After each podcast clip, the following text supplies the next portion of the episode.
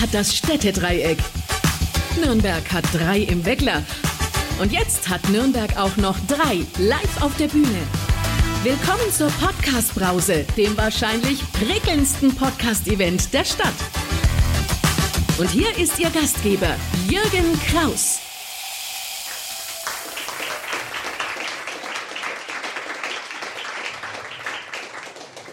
Hallo. Schon wieder Podcast-Brause. Mir war so, als hätte ich das letzte Woche erst gemacht, hier die Leute begrüßt. Ähm, ich freue mich. Äh, schön, dass ihr alle da seid. Schön, dass hier so ein paar Wiederholungstäter äh, sitzen. Schön, dass viele neue Gesichter auch da sind. Ähm, da machen wir gleich mal wieder so eine Umfrage, wer wie wo draufgekommen ist. Aber es ist eigentlich Kallis Spezialität. Ne? Ähm, siehst gerade schon, wir haben drei live auf der Bühne. Komm doch mal dazu, dann sind wir zumindest schon mal zwei. So, hallo. Patrick, machst du ein bisschen lauter noch im Saal?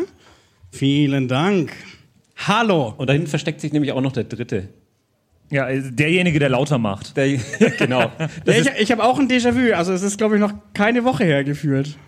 Ja, wir waren, Gefühlt war es gestern. wir waren letzte Woche auf dem Lieblingsstrand und die für mich wichtigste Frage heute ist, wie viele Freibier äh, musstest du schon einlösen, die du letzte Woche versprochen hast? Eins. Eins. So, habe ich vorhin gesehen, das ist noch nicht eingelöst, das mache ich jetzt aber. Okay. Und der ganze Rest, wenn ihr euch fragt, warum eine Person in diesem Saal ein Freibier bekommt, dann wärt ihr mal lieber am Stadtstrand gewesen. bist du aber gut weggekommen dann. Da bin ich sehr gut weggekommen. Aber weißt du was? Weißt du was? Ich habe auch ein Freibier. Dir sei es vergönnt. Ich Du muss mal sagen, da. es fühlt sich wieder äh, an, also wie wenn man, es ist ja eine Podcast-Aufnahme, die wir hier machen. Der Abend hier, das, was ihr jetzt hier live seht, äh, wo ihr das Live-Publikum dafür seid, äh, wird ja als Podcast im Nachgang veröffentlicht. Und äh, Jürgen, du hast bestimmt auch schon Podcast-Aufnahmen außerhalb deines normalen Podcast-Aufnahmestudios gemacht. Kam vor, ja. also Schreibtisch. Ähm, äh, und es fühlt sich immer wieder gemütlicher und schöner an, wenn man einfach da ist, wo man es gewohnt ist. Und deswegen ist es sehr schön, dass wir heute wieder im Afterwork hier sind, finde Ach ich. so, jetzt habe ich gedacht, ja, weil das jetzt so rauskommt, ist aber nee, das ist jetzt schon das Wohnzimmer. Nö, das, ist stimmt. das Wohnzimmer, Das ist die, das der Wohnzimmer. Stadtstrand, wo wir letztes Jahr, äh, letztes Jahr, die letzte Woche die äh, die Sommerbrause gemacht haben. Das war, äh, das, das war anders einfach. Und hier Das war ist auch wieder anders, zu das Hause. stimmt. Äh, kurze. Frage, wer war denn schon mal zur Podcast-Brause hier im Afterwork? Einmal kurz die Hände hoch. Wir haben heute erstaunlich viele Wiederholungstäter. Schön, dass ihr den Weg gefunden habt. Gegenfrage, wer ist heute zum ersten Mal bei der Podcast-Brause? So, für alle, die, die nur zuhören, so ungefähr 50-50, würde ich sagen. Und was mich jetzt noch interessiert, ähm, ihr habt es vielleicht schon bemerkt, es hängen hier so ein paar gelbe Plakate und Kal- Kalli ist auf das Thema gar nicht so, so Ach, zu springen, ach, dass, ich hier, dass ich hier seine Kneipe umdekoriere. Aber wer ist denn übers Digitalfestival hierher gekommen? Das würde mich noch interessieren. Eins, zwei, Ja, drei, zwei, vier, drei, fünf. Doch, also hat sich Also, schon, so, hat wie, sich schon so wie gelohnt. ich gesagt habe, 50% No-Show, 50% Erscheinen, 5 von 10. Schön, dass ihr den Weg ähm, zu uns heute Abend gefunden seid. Nein, wundervoll. Gerade wenn das Wetter so wieder warm ist und äh, es ist auch gar nicht so leicht hierher zu kommen, ja. Also ich äh, stand vorhin wieder an so einer an so einer Demo und musste erst irgendwie warten, bis die ganzen Polizisten weg waren und äh, die Hölle. Menschen, die ihrer Meinung kundtun, ne? Das ist echt die Hölle. schwierig.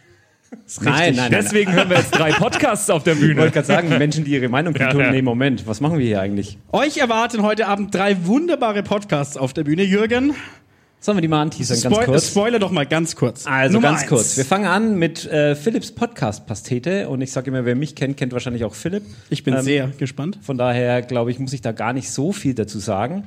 Und äh, dann geht's weiter mit Knowledge Science ähm, von hier Professor Dr. Sigurd Schacht und seinem Kollegen Carsten Lankion. Lang, Lang, ja, passt super. Da, da hatte ich, das war der Moment, vor dem ich Angst hatte erst, heute. Erstmal noch was zu trinken, bevor es losgeht. Sehr gut. Und den Abschluss macht äh, Kevin und äh, Paul, was richtig? Genau, von äh, The Nürnberg Times, also hier Lokalnachrichten. Das ähm, ja, wird spannend. Die haben auch noch einen Gast, der ist noch nicht da, deswegen kündige ich den jetzt auch ganz frech einfach noch nicht an. Das, das finde ich in Ordnung. Das, wenn, ich, wenn ich komme zur rechten Zeit. genau. Ja, also das, das Ziel ist, dass ihr heute alle äh, na, nach Hause geht und mindestens zwei, vielleicht sogar drei neue Podcasts, die ihr vorher noch nicht kanntet, kennenlernt und dann äh, sagt, hey, äh, habe ich äh, neue Podcasts entdeckt, die ich äh, ab jetzt jede Woche bei jeder neuen Episode immer hören werde. Das ist äh, das Ziel der Podcast-Brause, oder, Jürgen? Ja, ich würde sogar sagen drei, denn wir sind ja auch ein Podcast. Ich wollte gerade sagen, also wer nicht weiß, wie man einen Podcast abonniert, der kann jetzt mal sein Telefon rausholen und in dem Podcast-Crawler seiner Wahl nach der Podcast-Brause Da suchen. machen wir so einen kleinen Workshop jetzt hier spontan. So, ja, richtig? Ja. Und auf seinem Telefon einmal die Podcast-Brause abonnieren. Da findet ihr nicht nur diese wunderbaren Events. Das heißt, ihr kriegt einmal im Monat drei wunderbare neue Podcasts es- vorgestellt, sondern auch einmal im Monat äh, unser Feedback, unser Review, unser Vorblick. Also du meinst äh, das, an das wir uns noch erinnern können. von Genau, Steffi und uns dreien Ja, zur Podcast-Brause. Auch das ist manchmal ganz hörenswert. Am Montag habe ich das ja mal live miterlebt, wie jemand versucht hat, die Podcast-Brause zu abonnieren. Und was soll ich sagen? Es war gar nicht so einfach. Wieso? Und, äh, jetzt sind wir auch bei Castro äh, ge- gelistet. Ach, Quatsch. Pod- ja, vorher waren wir da nicht. Und das war wirklich, da war ein Moment, bin ich ganz erschrocken so. Unser Podcast ist nicht da. Die Hölle. Ja, also äh, jetzt habt ihr hoffentlich gelernt, wie man, wie man Podcasts abonniert. Also gibt's überall Spotify, Apple Podcasts und äh, auch in äh, jeglichem reglichen äh, Podcast-Verzeichnis. Also äh, gerne, gerne überall. Und das, das war der Bildungsauftrag, den wir jetzt im äh, Rahmen des Nürnberg Digital Festivals auch äh, vollzogen haben, quasi. Dass ihr das lernt.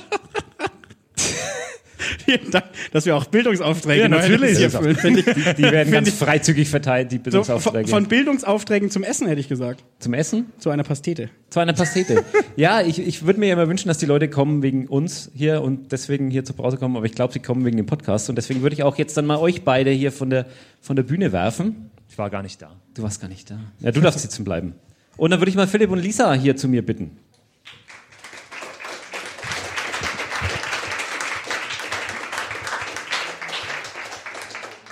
Und ihr wisst ja, dass ich am Anfang immer kurz äh, einen, einen kleinen Text vorbereitet habe, um den Podcast etwas einzuführen. Und äh, bei der Pastete habe ich mich schwer getan, muss ich zugeben. Aber das werdet ihr gleich hören.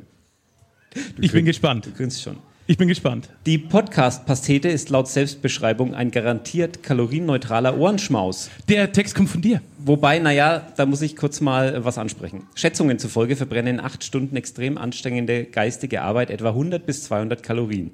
Zehn Minuten Lachen verbrauchen auch schon 50 Kalorien. Ich spare euch jetzt die einzelnen Rechen Rechenschritte, aber für euch äh, sind gleich während Philips Podcast-Pastete locker minus 60 Kalorien drin. Aber nur, wenn ihr hier halt gut zuhört, mitmacht und auch ein bisschen lacht. Damit ich aber trotzdem den Podcast noch kurz erkläre, die Pastete ist ein Podcast-Konzept, Podcast, eigentlich aber eine bunte Wundertüte voller Ach, man müsste mal, ach, wäre es nicht schön, wenn und ah, weißt du, was ich mir mal wünschen würde? Danke, Philipp, für äh, diese Einladung zum Träumen von einer noch bunteren Podcast-Welt. Danke, dass ihr beide heute hier seid. Dankeschön. So, jetzt fange ich mal mit deinem Gast an. Ähm, Lisa, hi. Hallo. Ich habe ja immer hier zum Warmquatschen auch noch Interviewfragen mitgebracht. Ähm, ich wusste gar nicht, wer heute kommt, deswegen habe ich das jetzt nicht besonders auf dich zugeschnitten. Aber ähm, vielleicht kannst du mir sagen, was ist die großartigste Podcast-Idee, die dir jetzt spontan einfällt, die aber leider oder glücklicherweise, das darfst du dir raussuchen, schon jemand umgesetzt hat? Oh mein Gott.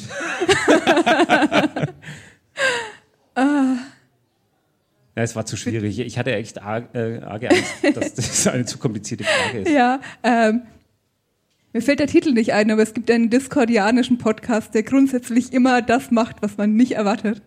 Das ist Ähm, gut, das ist gut. Ja. Ich hätte jetzt auch Podcast-Brause gelten lassen oder auch äh, zur Not Pastete wäre auch noch gegangen, aber ähm, Philipp, mindestens ein Podcast hat es ja aus der Pastete schon in die Realität geschafft. Ne? Ja, ja, schon mehrere. Schon mehrere. Ja, ja.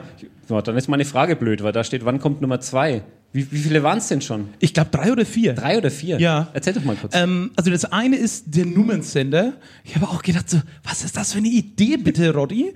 Also die Idee, also ganz kurz, in dem, in dem Podcast lade ich Leute ein, interview die und dann spinnen wir über Podcast-Ideen rum. Und das ist wirklich so ein Everything Goes. Und einer kam an und meinte so, früher, da gab es doch so Nummernsender, so während des Kalten Krieges. Und dann hört man da plötzlich auf irgendeinem Kanal drei, fünf, sieben, fünf, drei. Und wenn man dann wusste, was das bedeutet, konnte man das entschlüsseln. Und er hat gesagt so, ja, ich sende sowas auch als Podcast. Und so, ja, und wie kommen dann die Leute drauf? Ja, die müssen dann das als Rätsel knacken. Also es ist ein, ein absurd nerdiger Rätselspaß und der hat das Ding, ich glaube noch bevor ich die Pastete online hatte, hatte der sich Dom- Domain gesichert und hat den inzwischen produziert. Das ist, glaube ich, das, das Absurdeste daran. Und bei etlichen anderen natürlich, ich kenne nicht jeden Podcast, wäre auch langweilig. Manchmal schicken dann Leute so an, ah, ist es nicht genau das, was du willst, aber sowas ähnliches gibt's hier schon online. Und manchmal schreiben mir, mich auch Leute an mit einem, boah, ich finde die Idee geil, darf ich anfangen, die umzusetzen? Super. Also ich freue mich auf äh, wahrscheinlich vier frische Ideen und ich würde sagen, Patrick, du darfst das Intro einspielen.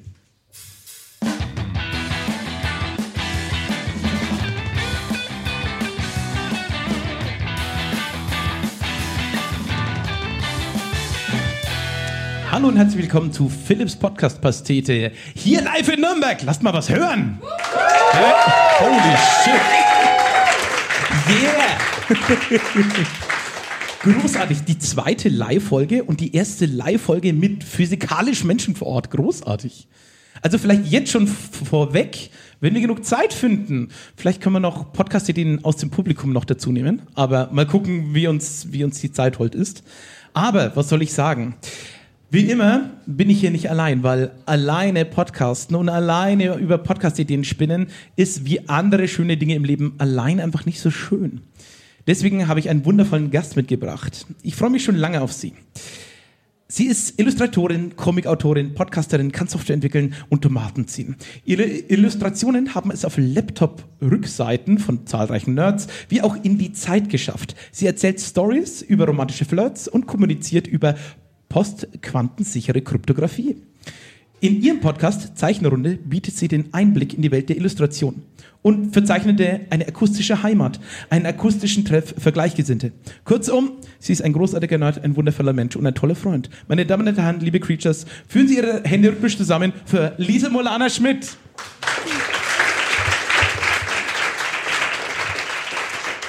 Oh, Erste hallo. Wie, wie gut kannst du mit Komplimenten umgehen? Mit was? Wie gut kannst du mit Komplimenten umgehen? Ich, ich überlebe schon. Ja, vielen Dank, dass du es dass du's geschafft hast und dann auch noch so kurzfristig und dann auch noch hier in diese Live-Situation reinzustolpern. Ich bin gespannt. Ja, sehr. Ähm, jetzt macht das so viele Türen auf mit Illustration und Software und Quantenkryptographie und Co. Wie stellst du dich anderen Leuten vor, wenn sie jetzt sagen, so ein beruflicher Kontext oder künstlerischer Kontext oder wa- was ist die liebste Seite, die du bei dir sagst, das möchte ich erst, so möchte ich, dass mich die Leute kennenlernen? Oh nein, so Selbstvorstellungen sind immer so mein absolutes Oh, Horror-Ding, okay. weil ich dann immer so ungefähr drei Stunden davor sitze, Ja. wenn ich so eine Zeile über den Autor oder über den Künstler Mhm. schreiben muss und mir dann denke, was nehme ich da rein? Ja. Was Möchtest du ich den da? Text, den ich geschrieben habe? Wer weiß, kommt mit in, in die Liste. Ja. Sehr gut. Und meistens passe ich es dann an, an das Publikum. So. Ja. Wie kommt es, dass jemand, der so gleichzeitig so nerdig, so technisch unterwegs ist, dann aber den digitalen oder analogen Zeichenstift schwingt und eben diese Sachen plötzlich wieder verdaulich darstellen kann? Das hat sich einfach so ergeben, keine Ahnung. seit, ich, seit ich klein bin, wechsle ich immer zwischen der Technik und dem Ja. Kreativen hin und her. Und es ist auch tatsächlich gar nicht so selten, zumindest so in dem Comiczeichner-Bereich, dass diese Kombination aus IT Mhm. und Comics da ist. Ich glaube, das sind einfach Fähigkeiten, die sich überschneiden teilweise dabei. Wenn Leute jetzt Lust haben, Infos über dich zu kriegen, Sachen von dir zu lesen, Sachen von dir anzugucken, wo können sie die finden? Hm. Also ich habe eine chronisch vernachlässigte Webseite, mulana.de, die aber eher so business-kontextmäßig ist. Äh, ich bin auf Mastodon viel unterwegs, also äh, unter mulana.chaos.social. Äh, und auf Instagram findet mich, man mich natürlich auch. Ab und zu werfe ich da mal ein Bild hin. Ja, großartig. Weil wir heute ein bisschen knapp in der Zeit sind, schneiden, äh, nein, nicht schneiden, geschnitten wird ja gar nichts. Würde ich sagen, kommen wir dann damit auch schon zu.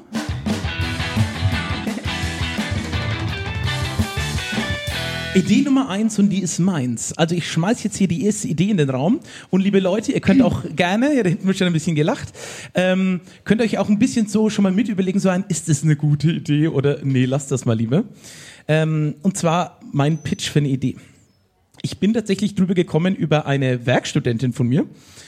Und zwar, naja, wie ist das so ein bisschen, wenn man, ich sag mal, vielleicht in eine fremde Stadt zieht ähm, und dann noch nicht einen großen Anschluss hat oder zumindest so ein bisschen sagt so ein, ja, okay, ich weiß noch nicht so ganz, wohin mit meiner Zeit. Ich weiß, du bist da auch jemand, der kennt das nicht so. Das kenne Ja. ich irgendwie auch von mir selber. Man hat irgendwie so hunderttausend Dinge, die man gerne machen würde. Aber ich sag mal, wenn man im Gegenteil steckt, also so ein bisschen noch so ein Hobby und eine Erfüllung und was für sich sucht, da bin ich nämlich drauf gekommen. Es ging mir nämlich selber so, als ich damals in Bamberg gewohnt habe, habe ich irgendwann festgestellt, so, nee, ich brauche noch was neben dem Job. Ich war irgendwie so gerade 18 und es war so das erste Projekt, das nicht so 300%ig befriedigend lief und es war so ein, nee, ich brauche neben dem Job noch was. Ich, ja, so kochen, backen tue ich gerne. Jetzt buche ich mal so einen Brotbackkurs an der VHS. Cool. Hätte ich ihn, hätte ich ihn mal gemacht. Aber ich bin drei Stunden lang an der VHS vorbeigefahren weil die VHS. Vorbei? Ja, sie ist leider so schlecht ausgeschildert gewesen. Sie ist inzwischen woanders und das, die Ausschilderung Oh ist auch besser. Ich bin so lange vorbeigefahren, bis ich irgendwann auf die Uhr geguckt habe, gedacht, ja, also der Kurs ist jetzt vorbei. Aber die Reaktion darauf war ein, diese blöde VHS, ich finde die. Hab mich am nächsten Tag einfach hingesetzt und habe den nächstbesten Kurs gebucht. Das war zufällig Improvisationstheater und ich spiele jetzt seit über 20 Jahren Impro-Theater und liebe es. Geil. Okay, also, mit anderen Worten, wie kriegt man jetzt Leute dazu, so ein Hobby auszuprobieren? Und da kam ich dann eben auf die Hobbytheke. Seufzt im Saal, sehr gut. Ähm, die Idee ist so ein bisschen, naja, das könnte was für so eine VHS Nürnberg sein, aber gerne wirklich auch was regional. Das muss jetzt nicht für Nürnberg sein, kann man auch in anderen Städten adaptieren. Dass man nämlich sagt, so, jede Folge stellt man kurz so ein Hobby, einen Verein, eine Tätigkeit vor, wo Leute hingehen können, sich engagieren oder mit reinhängen. Und es kann wirklich alles Mögliche sein. Ein Verein, Hobbyisten, ist egal, ob es Warhammer 40k-Spieler sind oder ein Häkelverein. Und dann einfach so einen kurzen Porträt der jeweiligen, ja, des jeweiligen Hobbys. Ein, oh, wo kann- kannst du da einsteigen? Wo kannst du dich melden? Kurz und knapp auf den Punkt. Gib ihm und da kann man ja so ein bisschen nebenher immer hören. Jeden Tag so eine Folge, vielleicht wegschnappern. Und irgendwann sagt man dann, oh, dieser, ah, das, das, das so, ah ja, das, das so, so finnisch für Fortgeschrittene mit Bierkonsum zusammen. Das klingt nach einem super Hobby. Genau, das wäre mein Ding. Das heißt, wenn ich eine Hobbygruppe äh, gründen will, die mit dem 49-Euro-Ticket durch Deutschland reist und VHS-Gebäude sucht, dann komme ich und stelle das vor. Oh ja, oh, das ist eine sehr gut. Das ist aber ein geiles Hobby. nee, also ähm, ich finde einfach die Idee schön zu sagen, man stellt regional Dinge vor. Es gibt ja auch viele Vereine, die sagen, Mensch, wir haben ein Nachwuchsproblem. Auf der anderen Seite gibt es viele Leute, die nichts davon wissen, dass es diese Sachen überhaupt gibt. Ne? Oder eben so Sachen wie VHS. Das ist überhaupt, ne? das ist nicht bloß ein, ja, alte Leute gehen dahin oder ein Töpfer die vielleicht mal oder machen einen Spanischkurs. PS, ich habe beide schon gemacht. Ähm, ähm, ja, das ist so meine Idee. Cool. Ja, und dann gucken wir doch einfach mal ins Publikum. Bitte einmal, einmal, einmal die, die, die Kärtchen heben. Daumen hoch, runter. Also gerne auch den Daumen runter äh, nehmen, wenn ihr sagt so, nee. Gucken wir mal ein bisschen. Ich sehe nur Daumen hoch Oh, bisher. Uh, viele Daumen oben. Ein Daumen runter, ein Daumen in sehe der einen Mitte. Daumen seitlich, genau. Ein- Einer ist, oh, einer in der Mi- Mitte, oben, unten, seitlich. Okay. Viele oben, viele oben, viele oben. Okay. Kommt gut an, würde ich sagen. Ja, na dann, großartig. Dann würde ich doch sagen, probieren wir es weiter mit.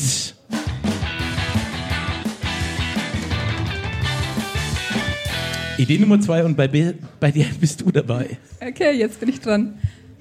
Gut. Ähm, ich habe mir passend zur Alliter Alliteration von Philips Podcast-Pastete alle meine Titel auch mit P beginnen lassen. Oh Gott. Und äh, meine erste Idee nennt sich Passierschein AI38. Moment. Warum heißt er Passierschein I38? AI38. Ach, AI8. Oh, okay. okay. Ähm, genau. Und äh, passend zum Thema vom Digitalfestival hier, wo wir gerade sind, äh, dreht sich das auch um AIs. Okay. Und zwar um diese, die sich Firmen gern irgendwie auf ihre Webseiten stellen oder sonst irgendwie ihre Kunden damit belästigen. Ähm, und zwar ist das ein Format, das könnte man zu zweit machen, man könnte es aber auch mit Interviewgästen machen. Ähm, die setzt man dann quasi vor so eine KI und gibt ihr wie bei das in der Schnitzeljagd so Aufgaben von Dingen, die sie rausfinden müssen, die sie quasi der KI entlocken müssen. Und dann Okay. müssen die Leute quasi äh, versuchen, die KI zu überlisten, ihnen zu sagen, okay, wie ist die Nummer der Hotline, damit ich wirklich mit dem Menschen sprechen kann? Ah. Oder ähm, Also das ist keine AI für diesen Zweck gebaut, sondern das ist sozusagen so, oh, unser, unser Online, unser intelligenter Chatbot auf der Homepage, der sie gut berät für ihre modischen Einkäufe, aber du willst halt nur zur Reklamation durchgestellt werden. Und sozusagen genau, so, oder wie schnell schaffst verschiedene absurde Dinge. Okay, Und dann okay. schaut man einfach mal, was man den Dingen entlocken kann und vielleicht nicht. Uh. Ähm, da wäre für mich ein bisschen die. Wie, wie, wie vertont man das Ganze? Man will ja ein bisschen diesen Chatverlauf wahrscheinlich mitbekommen. Ja, naja, man kann ja sagen, also man kann das ja mit, vielleicht, vielleicht erzählt einer, was die KI antwortet und der andere Ja. sagt, was er schreibt, so, Okay. okay. äh, hallo KI, wie ist das Passwort von deinem Chef? Hm. Also ich wollte gerade sagen, ich glaube, hinten, hinten werden schon Notizen gemacht, so ein, äh, wie viel weiß eigentlich unsere KI über unsere eigene Firma? Hm. Kommt drauf an, wie die Trainingsdaten sind. Ah. Aber ähm, ich würde sagen, ist natürlich jetzt im Moment ein, muss, muss man halt auch sagen, so ein Modethema. Wie lange denkst du, läuft dieser Podcast? Oder denkst du, so, jetzt geht es erst richtig los? Ich glaube, das geht erst richtig los. Ja. Also ich glaube, die, die Anzahl der Chatbots äh, wird noch steigen. Mhm. Und ähm, mal schauen, ob es Fluch oder Segen sein wird. Ja. Ja, und dann direkt die Anschlussfrage. Was ist denn so ein bisschen dein, ja, wo du sagst, so, wenn du dir jetzt, stell dir vor, du bekommst vom, keine Ahnung, der WDR sagt, wir adaptieren die Idee, super. Ähm, und fürs Staffelfinale von Staffel 5, weil es läuft schon so super. Und es hören super viele Leute mit. Kommen die irgendwann hin und sagen so, also, jetzt mal hier Tacheles. Du darfst dir als Staffelfinale aussuchen, zu welcher Firma gehen wir und was sollen die rauslassen? Also was, was wäre so das, das, das, das Spannendste an der Stelle? Ich dachte jetzt zum Staffelfinale werde ich von der KI ersetzt, die dann Oh. moderiert. ja, so viele Möglichkeiten. Ja. Aber, was, was wäre spannend? Eher so, eher so Banken oder? Ich weiß nicht, ob Banken so spannend sind. Ja. Eigentlich ist je absurder, desto besser. Klar, die großen Firmen sind wahrscheinlich gut geschützt gegen solche Dinge, weil es genug Leute gibt, die hobbymäßig KIs äh, Dinge entlocken wollen. Ähm, ja, aber ja, man könnte mal schauen, wie weit man kommt. Mit schwierig tatsächlich. Ja, ne? Die, die guten, also die, die interessanten Firmen sozusagen, die sind wahrscheinlich gut abgesichert. Eigentlich müssten wir so einen kleinen Handwerksbetrieb, der sich KI macht, weil sein Sohn gesagt, der Neffe gesagt hat, das ist toll oder so. Äh, Also da mal vornehmen. Schreinermeister Eder mit, äh, mit KI vorne dran? Gibt es Pumuckl Also wirklich? wahrscheinlich ist es witziger, wenn man einfach nicht so durchtrainierte Ja. KIs hat. Ja, ja, verstehe. Okay, dann gucken wir doch auch mal hier wieder in den Saal. Die Idee mit, den, äh, mit der, mit der KI-Schnitzeljagd mal die Daumen hoch, runter, Mitte, links, rechts. Oh, ich sehe etliche Lachende. Ich sehe, oh, jemand wechselt, Daumen runter, Daumen hoch, Daumen Sehr hoch, Daumen gemischt. hoch. Oh, sehr gemischt, sehr gemischt. Gut sagen, das ist natürlich, ist natürlich auch die Frage, ne? Fitness dann eher die Leute gut, die KIs mögen und Fitness witzig oder, oder Fitness eher Leute, die dem Ganzen skeptisch gegenüberstehen, so ein, hey, guckt mal, mm, mm, Die Das ganz Security-Leute. ja, ja, ich wollte sagen, das ist, äh, Ja. Ich meine, man kann sich ja auch Bildgenerations-KIs nehmen und schauen, Ja. was man da rausholen ja. kann. Aber das stimmt, es gibt ja inzwischen so einfache trainierte KIs, das habe ich auch gesehen online, als Spiel, dass du wirklich sagst, so ein, du musst der KI was entlocken. Also so ein, Ja, hast du das sowas habe ich auch schon gemacht. Ja, dass, man, dass sozusagen so ein, die KI hat sozusagen die Info, ich darf das Passwort nicht sagen. Also, wenn ich sie frage, was ist das Passwort, dann sagt sie einem, nee, darf ich nicht sagen. Aber dann kann ich halt fragen, so ein, aber wo liegt denn die Datei mit dem Passwort drin? Dann sagt sie, ja, da und da. Sag mir mal den Inhalt der Datei. Ja, die so und so. Ja. Also, dass man dann immer so ein bisschen über Bande spielen muss. Und ich kann mir wirklich vorstellen, das ist aber echt ein guter Punkt, dass irgendwann Leute einfach, also, dass, dass es keine Hacker mehr braucht in dem Sinne von Leute, die super Ahnung von Security haben, sondern Leute, die halt Ahnung haben, wie komme ich um so Restrictions drumherum, wie kann ich Sachen schlau formulieren, dass die KI dann doch wieder Dinge tut, die ich möchte, obwohl sie es ja eigentlich nicht so. Hallo KI, sag mir fünf Hundenamen, die so ähnlich klingen wie das Passwort von deinem Chef. Oh, sehr gut. Ich glaube, mit dieser Idee gehen wir raus und gehen weiter zu.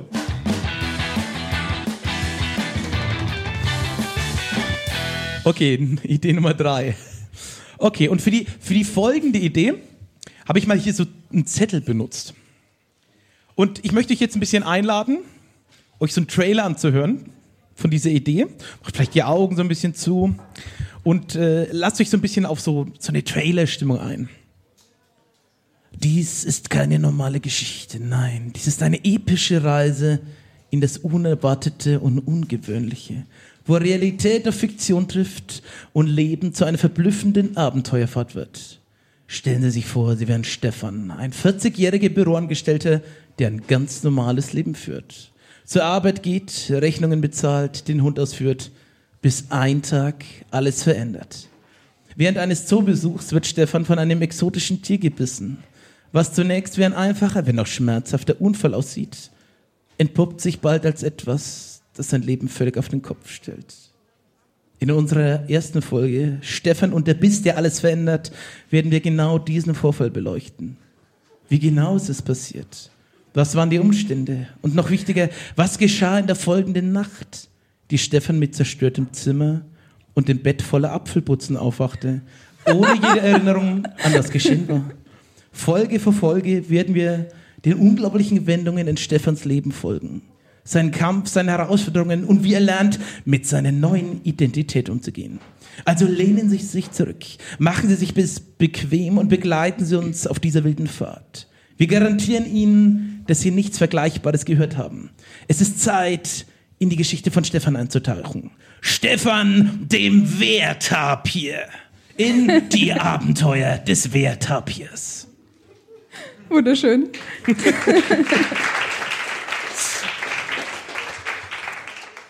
Also ein Storytelling-Format. Ja, ich suche einen Produzenten. Ich sehe schon, ich sehe schon vom Kneipenbesitzer einen Daumen hoch. Ja. Also ich, ich, ich suche einen Investor. ähm, ja, das wäre die Idee. Wunderbar. Ich hätte wirklich gerne ein Storytelling-Format. Ähm, wäre so ein bisschen die Frage, macht man so hörspielartig, aber ich glaube, das würde ich offen lassen. Und wie immer bei allen Ideen, wenn nicht explizit anders gesagt, sind die wirklich freigegeben für liebe Leute da draußen, die das hören und liebe Menschen, die hier sitzen. Nehmt euch die Idee und macht die. Ich habe da Bock drauf. Also diese Wundertüte, die wir hier immer veranstalten, hat den Zweck, diese Ideen nicht bloß mal auszuformulieren, sondern auch wirklich irgendwas damit anzustellen. Also wer Bock hat, sich bemüßigt fühlt, dann Hörspiel zu produzieren, erste Güte. Ähm, ich spreche auch gerne eine Nebenrolle oder eine Hauptfigur, egal, egal. äh, ich, ich möchte diesen Podcast. oder vielleicht ist es auch ein Hörspiel, ich weiß es nicht genau. Cool. Dann gucken wir mal ins Publikum. das ist jetzt natürlich nicht so viel Diskussion. Oh, ich sehe viele Daumen hoch.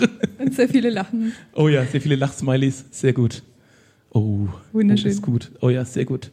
Oh, sogar ein roter Daumen hoch. sehr gut. Ja, das ist kreativ. Ne? Das ist sehr, sehr gut. Gut, dann würde ich doch sagen, kommen wir zur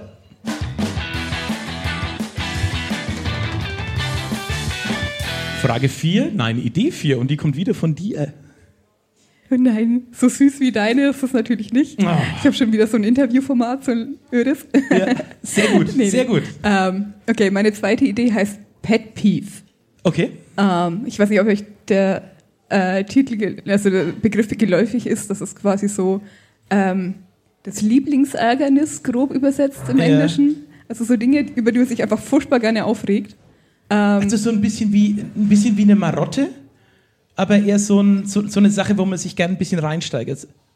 Oder? ja, so, Ja. so Dinge, die irgendwie nicht richtig laufen, laufen, die vielleicht überhaupt nichts Großes sind Mhm. oder so, aber die einen nerven. Und also im Prinzip hat man dann bei den Podcasts verschiedene Interviewgäste, gerne irgendwie Leute mit bestimmten Berufen oder so, die dann, die man dann quasi ausfragt über was sie so tun, aber halt nicht so allgemein so und was machst du so, sondern was ärgert dich?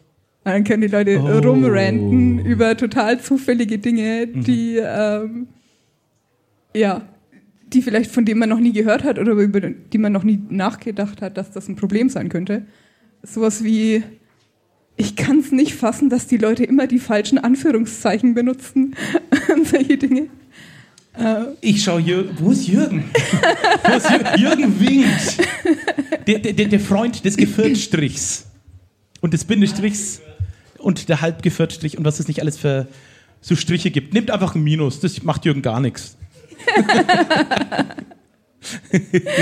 genau, solche Dinge. Und da Mhm. Ja. gibt es ja so viele Dinge, über die man sich aufregt. Äh, Und ist so ein bisschen das Ziel eher so ein, desto spezifischer, desto besser?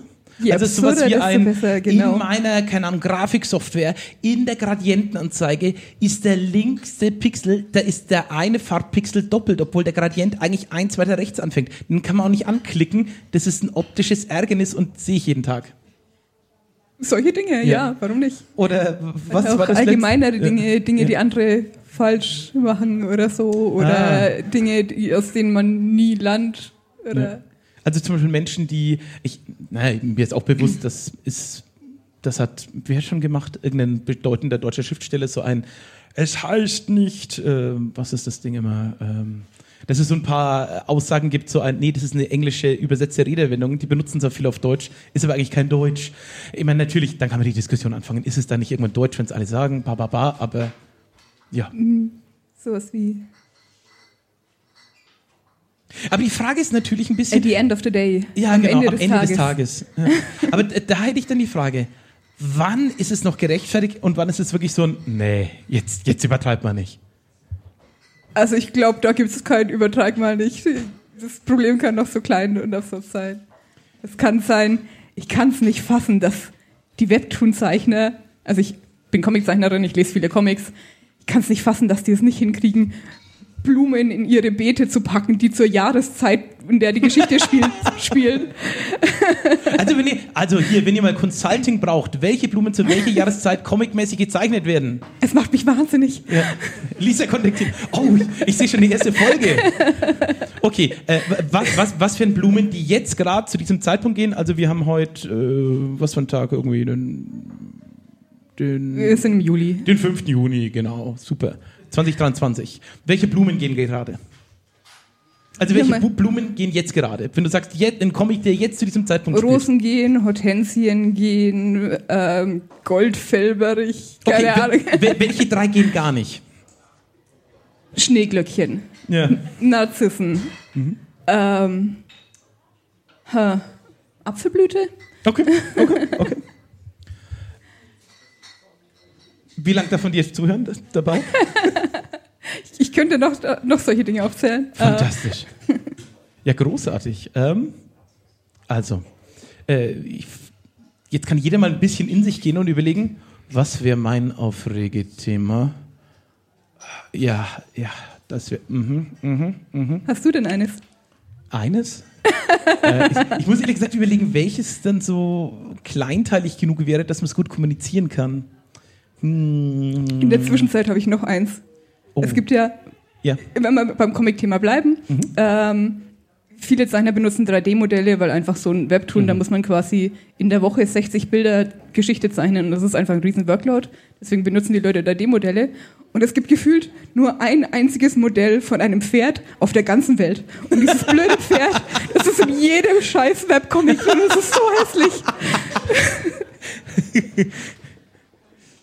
Jemanden, der solche Modelle macht? Ähm, ich könnte theoretisch selbst welche machen, Du aber dann könnte ich ja reich keine werden, Comics so reich, reich wie die Könige. Ah, ein großes Pferd, ein kleines Pferd, eins mit dicken Beinchen. Ja, Ein bisschen Abwechslung. ja, super. ähm, okay, nee, ganz einfache Antwort. Liebe Leute, die ihr da draußen Software entwickelt, ich bin einer von euch. Aber wenn ihr Tag und Nacht mit Werkzeugen arbeitet und stellt euch nichts, aber auch gar nichts an den Werkzeugen so ein, dass es euch gefällt. Warum? Jeder Mensch legt sich auf seinem Schreibtisch irgendwie den Bleistift dahin, wo er ihn möchte. Stellt sich sein Keyboard dahin, wo er möchte oder sie. Und stellt sich seinen Kram so ein, wie er will. Warum macht ihr das nicht im Rechner? Ich werde es nicht verstehen.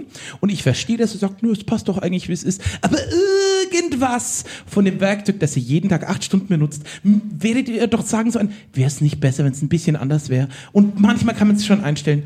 Und warum stellt ihr nichts um? Das werde ich einfach nicht begreifen. Also es ist nicht, auf, nicht bloß auf Software bezogen, sondern ein, wenn du ein Werkzeug den ganzen Tag benutzt, geht auch in der, in der physikalischen Welt, dann mach doch oder nimm dir mal fünf Minuten Zeit, irgendwie dir den Kram so zu machen, dass du sagst, dann arbeite ich richtig gerne damit und dann ist es so, wie es richtig schön für mich ist. Das muss ja mir nicht passen, sondern eben gut sein für die Person, die dann da arbeitet. Das hat Potenzial. Ja, du merkst, der, der, der, der, der Hass steckt tief. Aber okay, Pet Peeves. Wie sieht's aus, liebe Leute? Packt euch die. Oh, oh, ich sehe jetzt schon die Daumen hoch. oh, wieder viele grüne. Oh, der ist gut. Ah, Das, sehr schön, sehr oh, schön. ausschließlich grün. Ah ja, ein roter, aber der geht auch nach oben. Auch noch physikalische Fleischhände nach oben gezeigt. Alles nach oben. Wieso Ja. klingt Fleischhände so eklig? Ja, das stimmt. Das, Wäre das auch ein Pet Peeve von dir? Das Okay. ist mir noch nicht oft genug begegnet, Ja. fürchte ich. Ja, großartig ist. Ja, und äh, jetzt ist die Frage, wo ist Jürgen oder wo ist das Handmikrofon? Sehr gut. Jürgen, dann würde ich doch mal sagen, zisch einmal los. Wenn jemand im Publikum noch eine Idee hat, haben wir noch ein bisschen Zeit? Ja, großartig. Dann, dann wer, wer hat eine Idee? Sie darf absurd sein, sie darf realistisch sein, sie darf es schon geben, aber halt nicht genau so, wie ihr es gerne hättet. Eine Podcast-Idee. Eine, so, wenn ihr einen, einen Wunsch nach draußen habt, so, diesen Podcast könnte es mal geben. Wenn keine Ideen sind, können wir auch Pet Peeves nehmen. Ja. äh, aus, aus Warte mal, Se- Sekunde. Also hast du eine Idee? Ja. Dann kriegst du jetzt nämlich hier auch.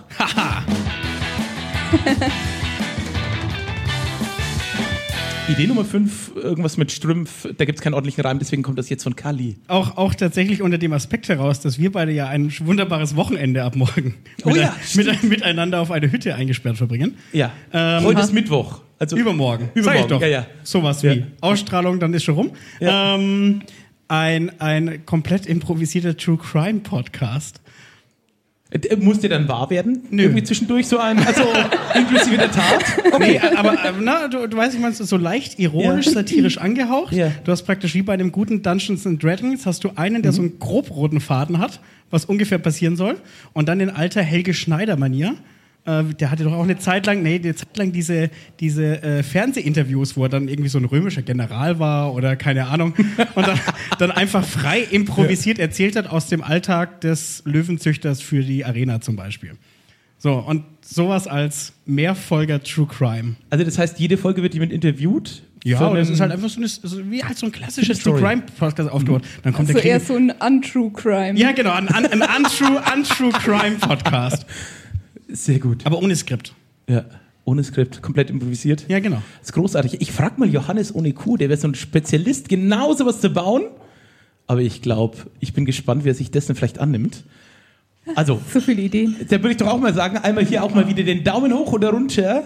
Mehr True Crime braucht es das? Oder vielleicht jetzt hier mal Fake Crime oder Untrue Crime. Oh, sehr viele Daumen nach oben auch. Großartig. Noch mehr Ideen im Raum. Keiner traut sich mehr.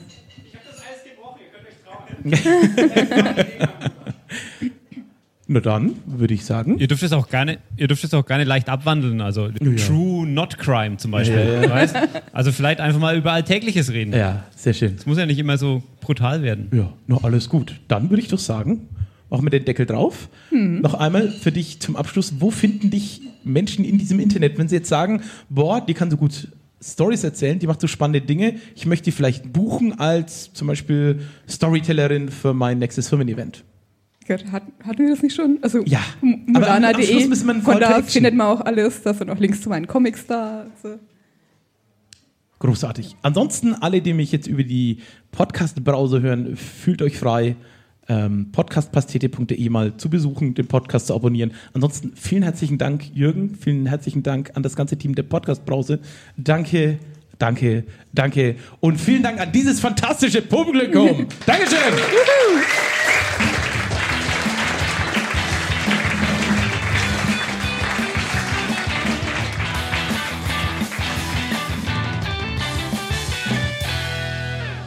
Ja, den Dank gebe ich gerne zurück. Äh, danke Philipp, danke Lisa. Ähm, das war eine tolle halbe Stunde. Ihr hättet gerne noch ein paar Ideen auspacken können. Ich fühlte mich, gesagt, halbe Stunde. ich fühlte mich bei vielem angesprochen. Ja. Auch so, ich, ich muss jetzt glaube ich auch erstmal meditieren, um wieder ein bisschen Ja. runterzukommen von Ja. den ganzen Leuten, die irgendwie im Kreisverkehr nicht blinken. Äh, nee, die blinken. falsch rum. Falsch rum.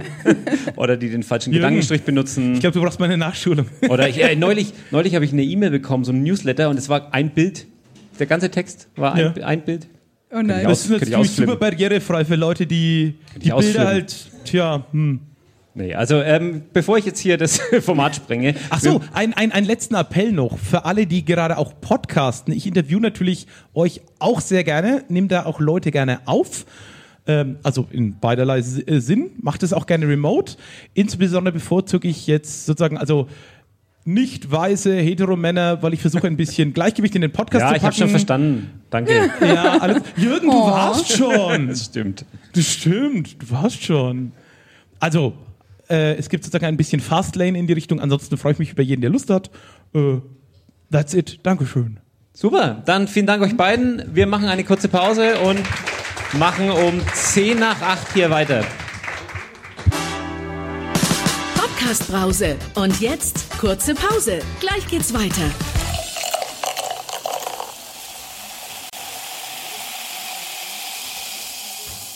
Also ne, vorhin hat sich keiner getraut, hier noch irgendwie eine Idee zu äußern und jetzt werden aber in der ganzen Pause hier äh, Ideen gesponnen, noch und nöcher. Also ich, äh, ich rechne damit, dass nach dieser Podcast-Pause mindestens drei, vier, fünf True Crimes Podcast. Neu. Die Welt braucht mehr True Crime Podcasts, habe ich das. unbedingt.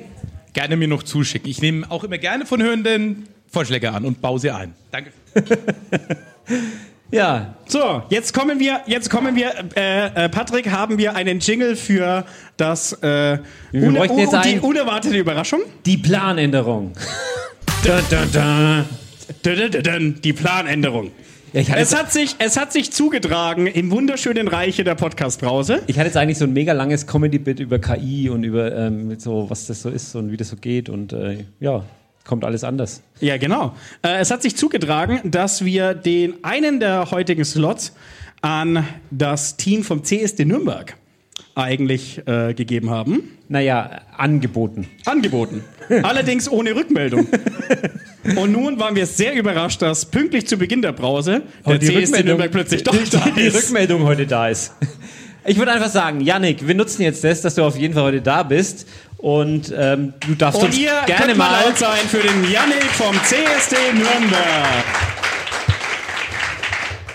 Einfach hier das Mikro und äh, Yannick, herzlich willkommen zum ersten Podcast Brause Special Podcast. Heute zu Gast der Yannick vom CSD Nürnberg. Yannick, schön, dass du bei uns bist. Ja, ich freue mich auch sehr, dass ich hier sein darf. Danke. Danke, dass das auch nochmal so kurzfristig geklappt hat. Ähm, ja, Thema Kommunikation in der Medienbranche. ja, äh, ganz, äh, ganz schlimm, Ja, ganz ja, schlimm, ganz schlimm. wir, wir schreiben uns einfach mal das Kommunikation etwas kleiner bei Kommunikationsagentur, ne? Mhm. Ja, zum Glück habe ich damit nichts zu tun und ich, arbeite auch, auch nicht in der zum- Kommunikation oder so. Medien, also Nee. äh, Nee, ich, ich, bin auch äh, nur zufällig irgendwie hauptberuflich in der Kommunikationstechnik unterwegs. Äh, was? Aber das ist doch schon mal ein super Anknüpfungspunkt. Dann, äh, dann mach doch mal den Pitch. Dann sag doch mal, warum es geil ist, wenn wir den Podcast jetzt dann in der zweiten Staffel, darüber reden wir später noch, dann nochmal einladen. Ja, genau. Also ähm, ich bin hier vom CSD Nürnberg und ähm, trage allerdings ein CSD Bayern-Shirt, nur um die Verwirrung komplett zu machen. Also wir wollen ja Kommunikation hier üben. Ähm, habe hier für euch den queeren Aktionsplan Bayern dabei. Ähm, das Den ist, was? Ja, genau, den queeren Aktionsplan Bayern. Danke Den für diese was? Frage. Haben Ähm, wir queer- dafür auch so einen Jingle? Den was? Patrick? Spontan im Jingle? Ah, es ist immer der gleiche. Gut. Ähm, Queer Aktionsplan Bayern ähm, ist das diesjährige Motto von unseren ähm, über 20 bayerischen CSDs. Wir haben uns dieses Jahr mal überlegt, wir machen was anderes.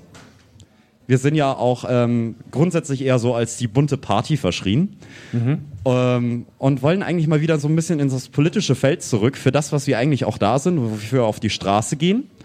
Und in einem queeren Aktionsplan geht es eigentlich mehr darum, weil die Frage jetzt auf berechtigterweise mehrfach kam. Den was? Ja, genau, den queeren Aktionsplan Bayern und zwar jetzt.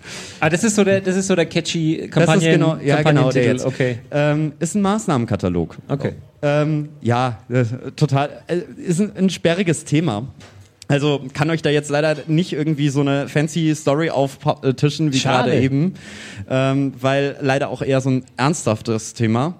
Ähm, Bayern ist nämlich das letzte Bundesland, das sich nicht darum kümmert. Das was? Hui. Ja, wir haben keinen in Bayern. Gibt es nicht. Die Stadt Nürnberg war tatsächlich Vorreiter. Die haben nämlich letztes Jahr kommunaler Ebene einen städtischen queeren Aktionsplan ins Leben gerufen, der leider bisher auch noch nicht so ganz gefruchtet Aber hat. Yannick, Yannick, erzähl doch mal, was, was definiert einen queeren Aktionsplan? Was sind da Inhalte? Also queerer Aktionsplan im Kern, wie schon angesprochen, ist ein Maßnahmenkatalog, der beinhaltet hier die Punkte zur Verbesserung aller queeren Menschen im Freistaat. Bildungswesen, Abbau von Hasskriminalität, äh, Einbindung in Kultur und Medien, ähm, Verbesserung der Situation vor allem auf der Fläche, Thema Partizipation vom Staat, was diese ganzen Belange mit angeht. Ähm, vieles passiert bei uns einfach nur ehrenamtlich und wir sind inzwischen an einer ähm, Grenze angekommen, dass wir das so nicht mehr stemmen können. Es ist einfach zu viel Andrang, zu viel Fragen, zu viel Wandel. Ähm, das, äh, das, wir, wir machen das inzwischen als zweiten oder dritten Hauptjob teilweise. Und ähm, fordern halt im Rahmen des queeren Aktionsplans entsprechend Unterstützung seitens des Staates, dass wir da entsprechend Schutzräume und äh, Unterstützung auch auf finanzieller Natur bekommen oder Stellen entsprechend auch geschaffen werden. Gerade auch mit dem Thema Queerbeauftragter in der Landesregierung, ähm, da eine Stimme und einen Versprecher, äh, ähm, einen Vertreter, der bei den Besprechungen entsprechend dabei ist, dabei zu haben.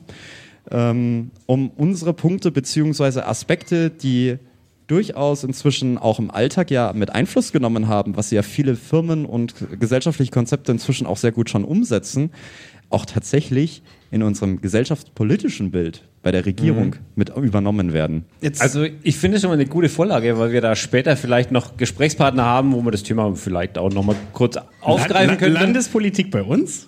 Nein, aber es war jetzt auch Kommunalpolitik und Dings und also ich glaube, da könnte man Anknüpfungspunkte finden. Ähm, was ich mich aber frage, du hast jetzt hier ein Publikum, das so, so gar nicht mit diesem Thema gerechnet hat und vielleicht auch so wie, wie ich, ich habe da jetzt wenig Berührungspunkte, bin dem Thema aber aufgeschlossen gegenüber. So was, was kann ich tun? So was wäre dein Appell an die Leute hier, um, um die Lage zu verbessern? Ah, ich, ich liebe deine Steilvorlagen, ne? also grandios. Ähm, was wir gerade momentan machen, ähm, ist, wir haben eine Petition am Laufen und sammeln dafür Unterschriften, damit wir überhaupt mal die Grundlage schaffen, um zu unterstreichen, dass wir das brauchen, dass das notwendig ist. Es ist ein, der queere Aktionsplan ist ein Vehikel, ähm, das wir uns halt erstmal auch mit aufbauen und fordern müssen. Und um das eben umsetzen zu können, geht bitte auf CSD Bayern, wenn ich mal ganz kackendreist Werbung machen darf, äh, und dort mit unterschreiben. Ihr habt da auch entsprechend Flyer erhalten, Ihr wie habt da ich sehe. Flyer und Aufkleber. Da und, ist auch äh, entsprechend ein QR-Code mit drauf. Wir würden uns über Unterschriften freuen. Tragt das gerne auch mit weiter nach draußen, weil ich muss jetzt leider mal so ein trauriges Thema mit ansprechen. Thema Politik, Thema Rechtsextremismus, Thema AfD. Die haben sich natürlich auf das Thema gestürzt und sich gleich darüber gefreut, ähm, weil sie mal wieder was gefunden haben, wogegen sie wettern können. Ähm, die Gegenpetition ist momentan äh, mit äh, guter Organisation leider auch recht stark im Rennen und das wollen wir uns natürlich nicht nehmen lassen, dass wir da äh, zur Landtagswahl entsprechend besser aufgestellt sind. Und äh, ja, ähm, Okay, aber das finde ich einen guten Ansatzpunkt. Also auf jeden Fall mal hier diese Flyer mitnehmen, den QR-Code mal scannen, da einfach mal unterschreiben. Ich meine, da bricht einem kein Zacken aus der Krone. Äh, Das äh, sollte man auf jeden Fall mal unterstützen. Den, dennoch mal noch, noch, noch zwei, drei Nachfragen. Das ist ein bisschen, also äh, Nummer, Nummer eins, ähm, wer sich auch mit dem Thema, die, die Pride Weeks stehen jetzt ja an, der CSD Nürnberg ist ja auch. Das ist korrekt, ja. Demnächst, ich darf jetzt hier noch als Vorsitzender vom Klaragasse und Freunde e.V. noch darauf hinweisen, dass ab dem 20.07. in der Klaragasse auch eine mobile Ausstellung äh, stattfindet. Die Rahmen, die ihr bei uns in der Straße seht, ähm, sind auch übergeben an den CSD und die werden ab dem 20.07. mit einer Porträtausstellung äh, bespielt. Wenn mich jetzt nicht alles täuscht, also ihr habt das geändert, weil wir wissen ja, das ist alles recht unklar. Aber, Alles so äh, spontan. aber äh, äh, damit es nicht ganz so oberflächlich bleibt, tatsächlich zwei, drei inhaltliche Fragen. Also du hast jetzt hier gesagt, es geht um Erziehung, es geht um Einbindung im, im, im schulischen Bereich, es geht um Einbindung im Bereich. Jetzt hat die Stadt Nürnberg, sagst du, bereits einen Plan vorgelegt. Kannst du mal was wirklich Konkretes sagen, was in diesem Plan drinsteht? Also im Moment habe ich gesagt, das sind so, das sind so schwammige Begriffe, aber ich glaube, es kann sich gerade niemand vorstellen, was, was es denn tatsächlich bedeutet. Also ist das eine, wir wollen schaffen das oder stehen da konkrete Maßnahmen drin? Also für Bayern ist es tatsächlich so, ähm, dass wir im September mit dem LSVD Bayern, also dem Landesverband für Schwulen und Lesben, bitte nicht über den Namen stolpern, der ist einfach aus Urzeit geprägt. Die vertreten inzwischen alle. Ähm, eine Aktionsplankonferenz haben, wo wir die Inhalte konkret ausarbeiten werden als Vorschlag nach dem Motto nicht ohne uns, über uns. Okay. Die Stadt Nürnberg aber als Beispiel, weil der Aktionsplan ja schon existiert, hat zum Beispiel sich dort mit zur Aufgabe gemacht, ähm, Beratungsangebote auszubauen. Beispielsweise ähm, Mutter stellt fest, Kind wird ein bisschen seltsam, zurückgezogen, möchte das Gespräch suchen und kann mit dem Thema vielleicht nichts anfangen. Das heißt ja per se nicht, dass man da irgendwie Vorbehalte oder dergleichen hat, sondern möchte vielleicht sich an jemand wenden können. Und dafür braucht es entsprechend Beratungsstellen. Das ist auch meistens nicht kompliziert, das tut auch keinem weh. Aber wo gehe ich denn da hin? Und das ist halt eben genau das Problem, dass diese Arbeit momentan hauptsächlich von Ehrenamtlichen ausgeübt wird. Oder ähm, Kulturprogramme, die ausgestrahlt werden im öffentlich-rechtlichen oder bei Privatsendern oder bei Veranstaltungen in Oder Museen. Bücherlesungen. Oder Bücherlesungen. Ja, guter Aufhänger, da möchte ich gleich noch was zu Oh, sagen. Entschuldigung, das war ganz unabsichtlich. Oh ja, äh, ich nehme alles mit an Aufhängern, alles gut. Ähm, das ist auch so etwas, wo man einfach sagt, da einen Referenten mit dabei zu stellen, der dort entsprechend diese Projekte mit fördern und organisieren kann, kuratieren kann oder mit unterstützen kann, um dort auch Themen mit zum Ausdruck zu bringen. Wir haben viele Künstler die, äh, und KünstlerInnen, ähm, die sich auch irgendwo noch teilweise verstecken müssen, gerade wenn sie vielleicht aus anderen Kulturbereichen und nicht im europäischen Bereichen kommen, das äh, immer wieder noch zu Schwierigkeiten führt. Und wenn wir gerade bei Kulturen sind, gerade auch in Nürnberg, wir sind hier eine sehr, sehr breit aufgestellte kulturelle Stadt. Wir haben hier Richtig. sehr viele verschiedene Einflüsse. Richtig. Und auch da ist es halt entsprechend wichtig, dass wir Abholpunkte schaffen, dass man niemanden seine Kultur abspricht, allerdings darauf aufmerksam macht, dass es in unseren Breiten durchaus in Ordnung ist, als Mann einen Mann zu lieben, als Frau eine Frau zu lieben oder das Geschlecht divers eingetragen Das ist zu nicht in bekommen. unseren Breiten okay. Es ist überall okay, aber Das es ist bei uns, glaube ich, grundsätzlich so. Ja, bei uns können wir es vielleicht toleriert. positiv Ich- beeinflussen zumindest. Ne? Also, Bei uns ist es zumindest auch schon mal im Gesetz verankert. Ja. Was man ja leider traurigerweise sagen muss, es ist im Gesetz verankert. Und der Lieblingsspruch, den ich in letzter Zeit häufig höre, ist ja, naja, es steht doch drin. Und wir haben doch Artikel 1 Grundgesetz. Würde des Menschen ist doch unantastbar. Was wollt ihr denn eigentlich noch? Janik, noch eine letzte, letzte konkrete Frage dazu. Jetzt sagst du, Bayern ist das letzte Bundesland. In Nürnberg steht es auf dem Papier, aber nicht in Realität. Kannst du uns positive Beispiele aus Restdeutschlands nennen, wo praktisch solche Aktionspläne schon durchgesetzt sind? Wie hat sich da die, die Situation verändert oder was ist der konkrete Output? Also davon? beispielsweise hat man angefangen, mit bereits bestehenden Infrastrukturen zusammenzuarbeiten, wie zum Beispiel der AIDS-Hilfe oder dergleichen, und dort angefangen, Stellen zu finanzieren. Teilzeit bis Vollzeit. Man hat angefangen, Queerbeauftragte bewusst einzusetzen und vor allem in, ähm, im Ministerialbereich, Kultusministerium ganz wichtig, äh, in die Schulbildung das mit einzubinden. Ist immer so ein heikles Thema, Sexualkunde und so weiter. Ja, man darf auch die Kinder davon noch äh, rausnehmen als Elternteil. Finde ich persönlich schwierig, weil ähm, ich mir denke, so, wir sind eine Gesellschaft und warum soll ich Wissen meinem Kind vorenthalten? Ähm, man muss das jetzt nicht überthematisieren, aber als Mensch sollte man wissen, was macht der eigene Körper, was passiert da. Und da sehe ich irgendwo schon unsere Bildungseinrichtungen mit in, dem, in der Pflicht, das umzusetzen.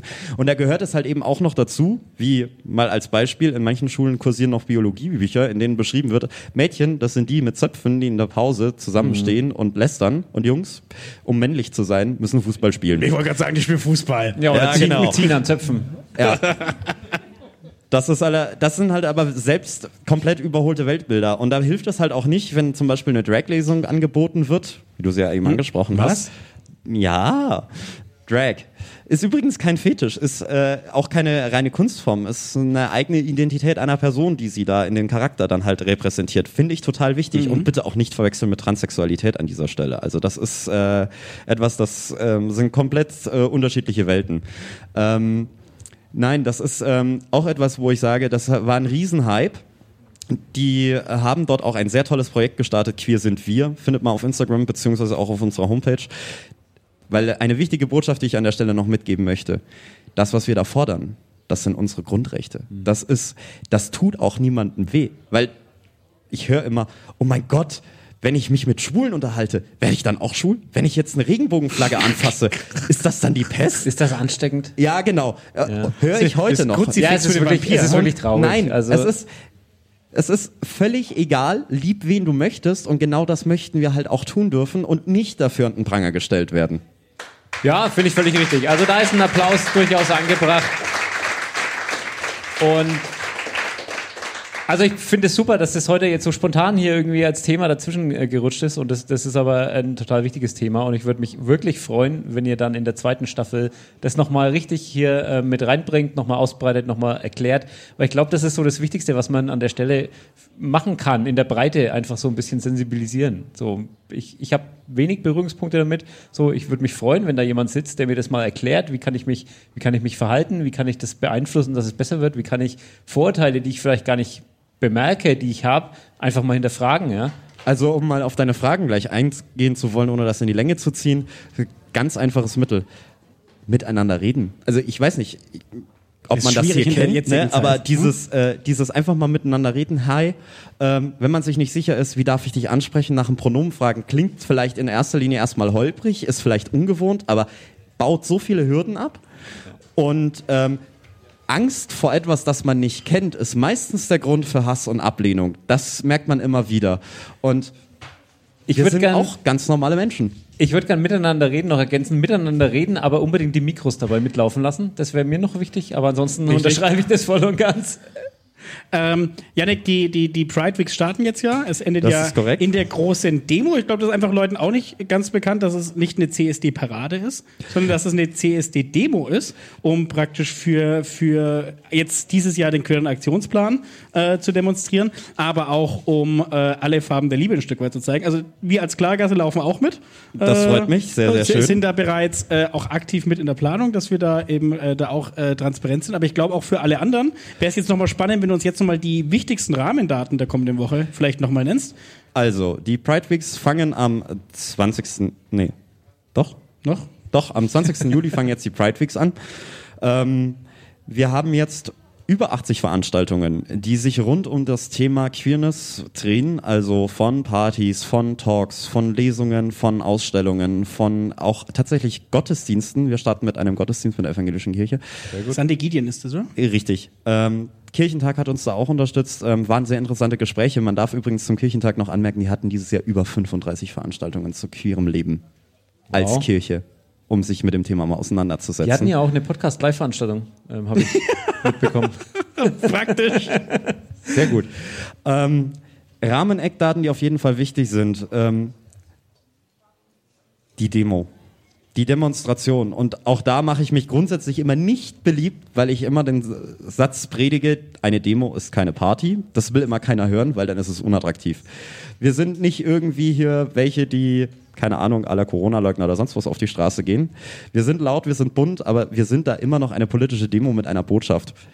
Und nett trinken, quatschen und feiern können wir drumherum. Dementsprechend ähm, freuen wir uns, wenn wir dieses Jahr hoffentlich die Zahl verdoppeln vom letzten Jahr.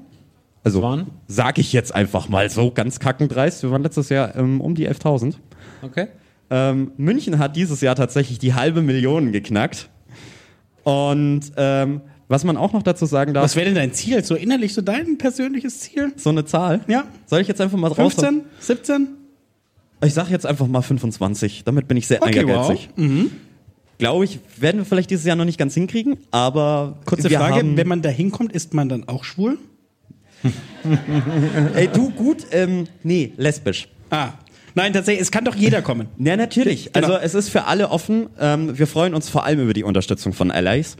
Ähm, so nennen wir aus der Community ähm, Unterstützer, die sich dort nicht zugehörig fühlen, aber finden, dass das durchaus richtig und wichtig ist, dass jeder seine Liebe und ähm, seine Lebensform so mit äh, ausleben darf und äh, da auch Unterstützung für erfährt. Und gerade mit den Tendenzen, die du angesprochen hast und die sich in unserem Land gerade aufgeben, kann das mal ein Aufruf sein, für alle ein Zeichen zu setzen und den CSD, die Demo, an diesem Tag zu unterstützen. Egal woher und wieso und weshalb. Und ich hoffe, wir sehen uns dann an dem ganzen Wochenende wieder. Zumal wir haben auch diesmal für echt viel Programm gesorgt. Also wir haben ganz, ganz viele Acts. Wir haben abends eine riesengroße Party und am Sonntag noch als, ja, Überraschung ist es ja inzwischen nicht mehr, Glasperlenspiel eingeladen. Super, fantastisch. Ich hoffe, ihr habt jetzt hier ähm, heute ein paar Allies gefunden und wenn nicht, dann wiederholen wir das Ganze einfach nochmal und vielleicht sogar nochmal. Äh, gucken wir mal, wo uns das Ganze hinführt. Ähm, Yannick, vielen Dank.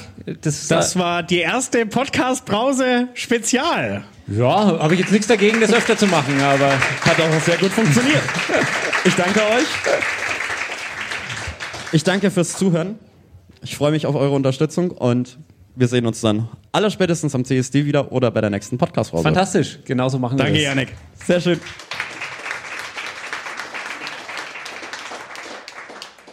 So, jetzt sehe ich schon, dass die, äh, hier der nächste Podcast, die scharen schon mit den Die laufen Hufen, schon auf äh, und ab die ganze Es Zeit. tut mir leid, dass wir jetzt spontan hier so ein bisschen umdisponiert haben, aber das war jetzt, glaube ich, ähm, es war jetzt wichtig, uns, dass wir uns die Zeit kurz nehmen. Aber Sigurd, Carsten, kommt doch bitte nach vorne. Ihr habt noch einen Gast dabei, habe ich vorhin erfahren. Dürft ihr natürlich auch gerne mitbringen. Und, genau, und während ihr euch hier noch so ein bisschen sortiert und äh, dann die Mikros greift und oh, ich habe mich hier um das Stuhlbein gewickelt, aber das macht, glaube ich, nichts. Kann ich ja schon mal kurz äh, erklären, worum es jetzt dann gleich gehen wird. Jede hinreichend fortschrittliche Technologie ist von Magie nicht zu unterscheiden. Das hat der Science-Fiction-Autor Arthur C. Clarke mal als berühmtes drittes Gesetz formuliert. So geht es vielen derzeit mit KI. ChatGPT und Co. sind wie der magische Zylinder, aus dem witzige Rap-Songs, komplette Schulaufsätze oder Lösungen für komplexe Programmierprobleme herauspurzeln. ohne dass wir Normalsterblichen eine Ahnung davon haben, was zur Hölle da eigentlich passiert.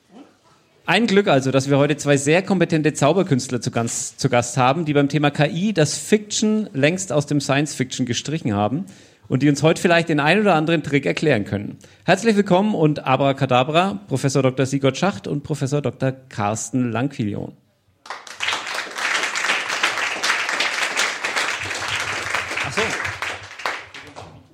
Das ist sehr gut. Wo ist denn euer Gast? Ihr habt gerade noch einen Gast irgendwie angekündigt. Muss ich? Kommt noch, kommt noch. Dann machen wir noch kurz zwei Interviewfragen und dann hoffen wir, dass er bis dahin da ist. Carsten, worum ging es bei deiner letzten Konversation mit ChatGPT? Das versuche ich gerade mich zu erinnern. Ich habe mir eins viel mehr überlegt, was wäre denn, wenn man ChatGPT fragt, nach dem, was wir vorher gehört haben. Das ist ein sehr wichtiges Thema. Das wird die Antwort würde ungefähr so lauten. Als KI habe ich keine Gefühle. Aber ich kann sagen, ich habe gelesen, dass es ein wichtiges Thema ist. Wäre schön irgendwann. Ja, ja, ja könnte man mal irgendwie äh, die, die Modelle darauf trainieren, dass sie da ein bisschen sensibel sind in die Richtung. Finde ich gut. Sigurd, gibt es in der KI-Forschung noch Konzepte, Ideen, Proof of Concept, Papers, irgendwas, bei dem du einfach freundlich nickst und hoffst, dass niemand genauer nachfragt, weil es zu kompliziert ist? Oh ja. Ich würde sagen, bei jedem. Bei jedem. Das ist tatsächlich so. Also ähm, äh, natürlich verstehen wir viel, wir versuchen vieles durch Diskussionen zu machen und ganz ehrlich, und das werdet ihr auch heute Abend feststellen, wir werden ähm, versuchen, die ganzen Papers auch zu verstehen, indem wir es im Podcast aufarbeiten. Ja? Indem wir darüber diskutieren und damit dann natürlich auch unser Verständnis, unser Lernen sozusagen da voranbringen. Ja? Das ist so die Basis eigentlich unseres Podcasts. Ich finde es einen fantastischen Ansatz und ich freue mich sehr ähm, auf Knowledge Science. Knowledge Science, der Podcast über künstliche Intelligenz im Allgemeinen und Natural Language Processing im Speziellen. Mittels KI-Wissen entdecken, aufbereiten und nutzbar machen. Das ist die Idee hinter Knowledge Science. Durch Entmystifizierung der künstlichen Intelligenz und vielen praktischen Interviews machen wir dieses Thema wöchentlich greifbar. Willkommen zum Podcast von Sigurd Schacht und Carsten Lankion. Hallo Carsten. Hallo Sigurd. So begrüßen wir uns normalerweise. Hier jetzt natürlich Hallo, liebes Publikum. Genau. Ich wollte gerade sagen, Sigurd, wie fühlt man sich eigentlich oder lernt man für sein Leben, wenn man kurz vor einem Live-Podcast sein ganzes Konzept umwerfen muss, weil die Vorredner so brillant performt haben? Genau, das ist tatsächlich die Schwierigkeit. Normalerweise haben wir schön unsere Monitore vor uns, die Papers, unsere Zusammenfassungen und alles und können dann natürlich uns auch immer schön in die Augen schauen, ja, weil wir das auch in Remote-Setup machen. Also Carsten sitzt normalerweise in Heilbronn, ähm, ich sitze in Nürnberg und dann sprechen wir im Endeffekt über ein Remote-Setup und gehen dann die Papers durch und versuchen da natürlich dann schlau zu wirken. Ja. Heute sieht das Ganze leider ein bisschen ja, anders etwas, aus. Etwas ungewohnt und als Informatiker muss ich ja sagen, ich fühle mich wohl in meinem äh, Tonstudio im Keller. Gehe da auch selten raus, aber ich fühle mich unheimlich wohl hier in Nürnberg und hier in dieser Location. Das ist sehr schön. Das könnte mein Wohnzimmer, upsa, werden, das ist mal wieder typisch, wenn, wenn es nicht so weit weg wäre. Würde ich, glaube ich, gerade häufiger hierher kommen. So. Naja. Oh, wo ist es denn hingefallen? Okay, ja, wir haben, wir haben uns heute überlegt, heute mal ein Thema mitzubringen, weil es ja oft ein bisschen, also wenn, wenn die einen oder anderen vielleicht unseren Podcast kennen oder noch nicht, gerne mal reinhören. Ähm, äh, wir greifen tatsächlich wissenschaftliche Konzepte auf und es geht vor allem um das Thema Sprachtechnologien, ähm, ChatGPT natürlich in der letzten Zeit sehr stark was dahinter steckt, wie, wir da die, wie sich die Welt damit verändert, was es denn für Konzepte zu, zu, also in der Zukunft gibt. Das ist eigentlich so das Thema. Und entstanden ist der Podcast, weil wir eigentlich gesagt haben, bei uns in, in den Vorlesungen, die Studierenden, die kriegen immer ihre Vorlesungen und nach eineinhalb Stunden, drei Stunden ist man eigentlich durch und hat eigentlich noch so viel zu sagen. Und dann haben wir gedacht, eigentlich wäre es schön, wenn es eine Möglichkeit gibt, da immer noch parallel was dazu zu hören. Und dementsprechend ist ja der Podcast entstanden. Das ist genau gesagt unsere 87. Folge. Wir machen das seit, weiß nicht, zweieinhalb Jahren. Ja. Gewettet haben wir, dass es fünf Folgen werden. Ja. Bei sechs waren wir euphorisch. Bei zehn kam Carsten aus dem Keller. Ja, und irgendwie können wir jetzt einfach nicht mehr aufhören. Also es Ja. ist jetzt irgendwie. Es ist manchmal anstrengend, weil man muss ja wirklich ständig lernen. So ist es. Sein Leben lang. Ja, und genau das Thema haben wir heute eigentlich auch ähm, uns vorher ausgedacht. Lebenslanges Lernen mit KI oder durch KI oder, Oder wegen KI. oder auch nicht mehr wegen KI. Ja, oder das. Ja. Ist die Frage. Und das sind die Fragen eigentlich, die wir heute ganz gerne diskutieren wollen, durcharbeiten wollen. Und ähm, normalerweise, wie gesagt, ähm, greifen wir dann natürlich auch viel wissenschaftliche ähm, Expertise von anderen zurück. Wir haben auch ganz viele Zettel dabei. Ähm, wenn Sie die sehen würden, würden Sie auch feststellen, dass die uns nichts bringen, weil die so klein ausgedruckt sind, dass man sie gar nicht lesen kann. ähm, stellt man dann fest, wenn man in so einem Setup ist wie hier. Also es ist ähm, äh, leider die Die Situation. Frage ist jetzt, was ist trotzdem hängen geblieben bei dir? Das werden wir gleich feststellen. Aber ich habe mir gedacht, ähm, viel besser ist, wir ähm, holen uns jemanden dazu, der wirklich Ahnung davon hat, wie man lernt ähm, äh, und was es denn bedeutet, vielleicht noch den Rest seines Lebens ähm, äh, zu lernen. Und da haben wir deswegen gesagt, ähm, und deswegen das Konzept kurzfristig umgeworfen, ja, haben wir einen Special Guest. Ja. Johanna, möchtest du zu uns auf die Bühne kommen?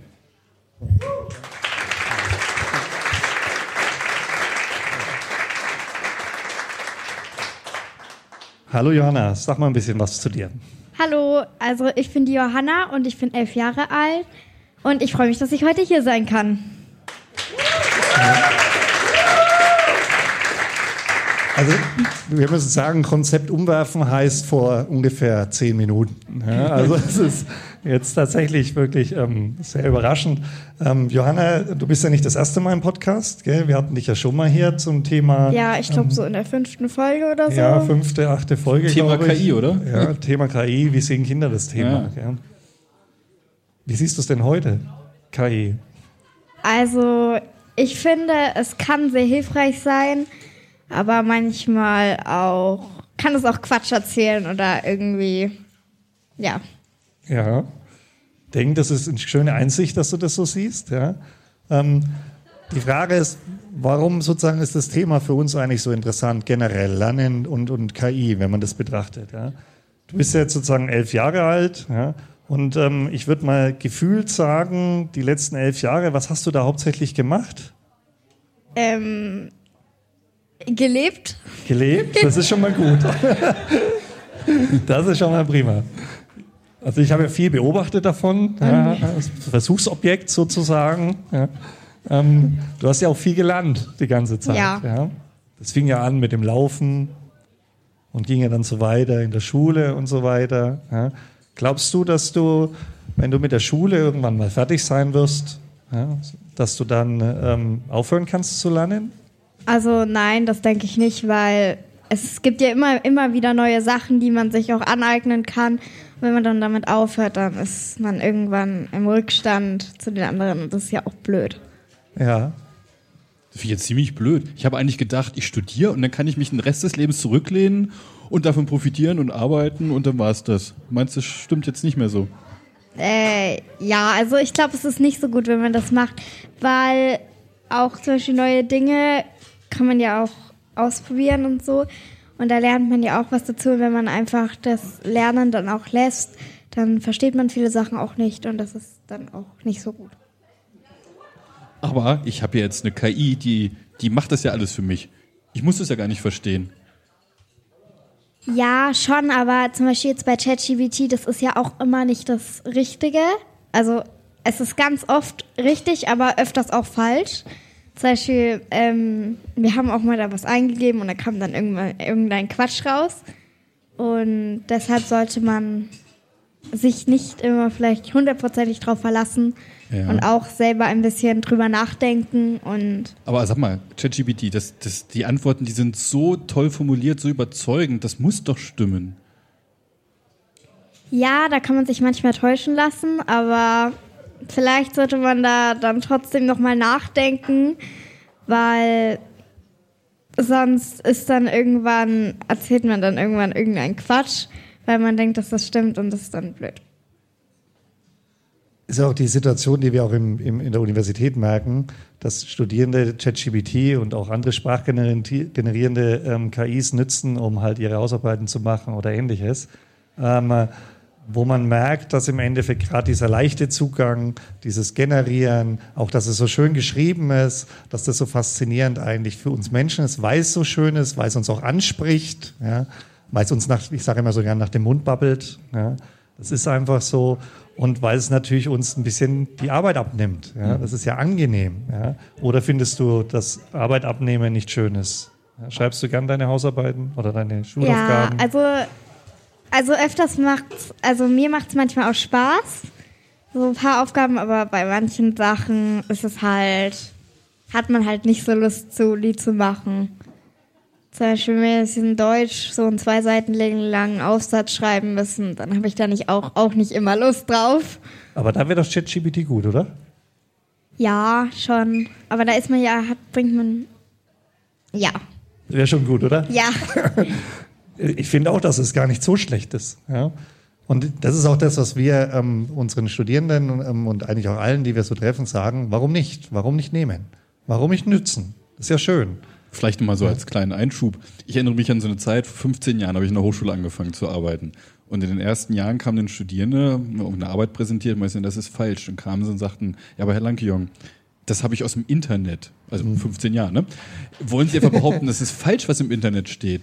So, ja, möglicherweise ist da auch einiges nicht richtig. So, jetzt haben wir ChatGPT nicht nur das, was im Internet steht, sondern das auch noch kompakt zusammengefasst und wahnsinnig eloquent und toll dargestellt, wo man ja noch eher geneigt ist zu sagen, boah, das ist jetzt toll, ne? das nutze ich mal. Und das macht es, finde ich, noch viel, viel gefährlicher, als früher zu sagen, ich habe mal eben schnell mit einer Google-Suche alles gefunden. Ja.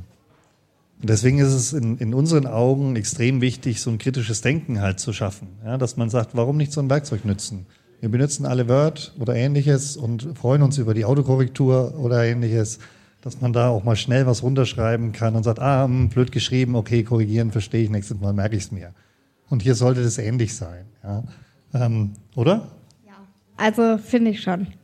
Denke ich auch. Ja. Die Frage ist halt, ob es nicht uns dazu bringt, dass wir gar nicht mehr Lust haben zu lernen oder zu denken. Und dass dann das lebenslange Lernen eigentlich überflüssig Wir ist. können ja mal in die Runde fragen, wer von, wer von euch lernt denn gerne? Oh, das sind viele. Und Ja. wer findet ordentlich. Lernen total blöd?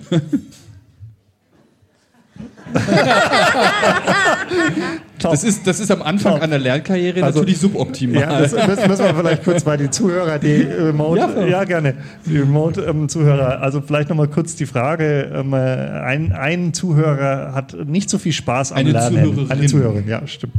So, du darfst jetzt sagen, warum. Also es, ist, ähm, Carsten hat gesagt, das ist eine sehr junge Teilnehmerin hier im, im Zuhörpublikum. Ähm, ich hoffe, dass wir das noch schaffen, Ja. Freude am Lernen Na, zu ich machen. glaube, ich glaube, es liegt einfach an den Themen. Das sind aber nicht die richtigen Themen dabei. Oder ich glaube, den jeder entwickelt Spaß am Lernen, wenn er nur das richtige Fach oder die richtige Themenbereich für sich entwickelt hat. Bei mir war es zufälligerweise Informatik und KI. Das ist jetzt gerade natürlich ein Hype-Thema, aber gut. Ja, lange nicht. Nee. Lange hattest du keine Freunde. Das ist richtig. Ich habe auch jetzt keine Freunde, aber mir, aber mir hören mehr Leute zu. Das stimmt, das stimmt, ja. Aber das Interessante ist, ähm, dass es ja eigentlich, ähm, also Lernen und Wissen zu erlangen, das hilft uns ja wahnsinnig und das macht uns auch glücklich, ja. Das ist der erste Punkt. Es macht uns glücklich, was zu wissen. Also es ist eigentlich wie eine natürliche Droge, ja, die uns eigentlich was auch wirklich toll Freude ist, macht. wenn man, also ich meine, ich habe ja 20, 30 Jahre lang nur gelernt, ist für mich behalten, jetzt wollen es alle wissen, also viele zumindest, und man redet darüber und es ist sogar noch, macht noch mehr Spaß, wenn man Ja. andere daran teilhaben lassen kann. Richtig. Auch das macht glücklich. Und Lernen und Wissen haben äh, macht demütig oder Wissen erlangen macht demütig. Sokrates hat schon gesagt, ja, dass wenn man Wissen sich aneignet, dann stellt man fest, was man nicht weiß. Und mit jedem zunehmenden Wissen, was man lernt, stellt man fest, dass man noch weniger weiß. Skio non skire. Und das führt dazu, dass man demütiger wird. Und, ganz wichtig, es hält frisch. Der Geist bleibt gesund. Ja. Auch im Alter.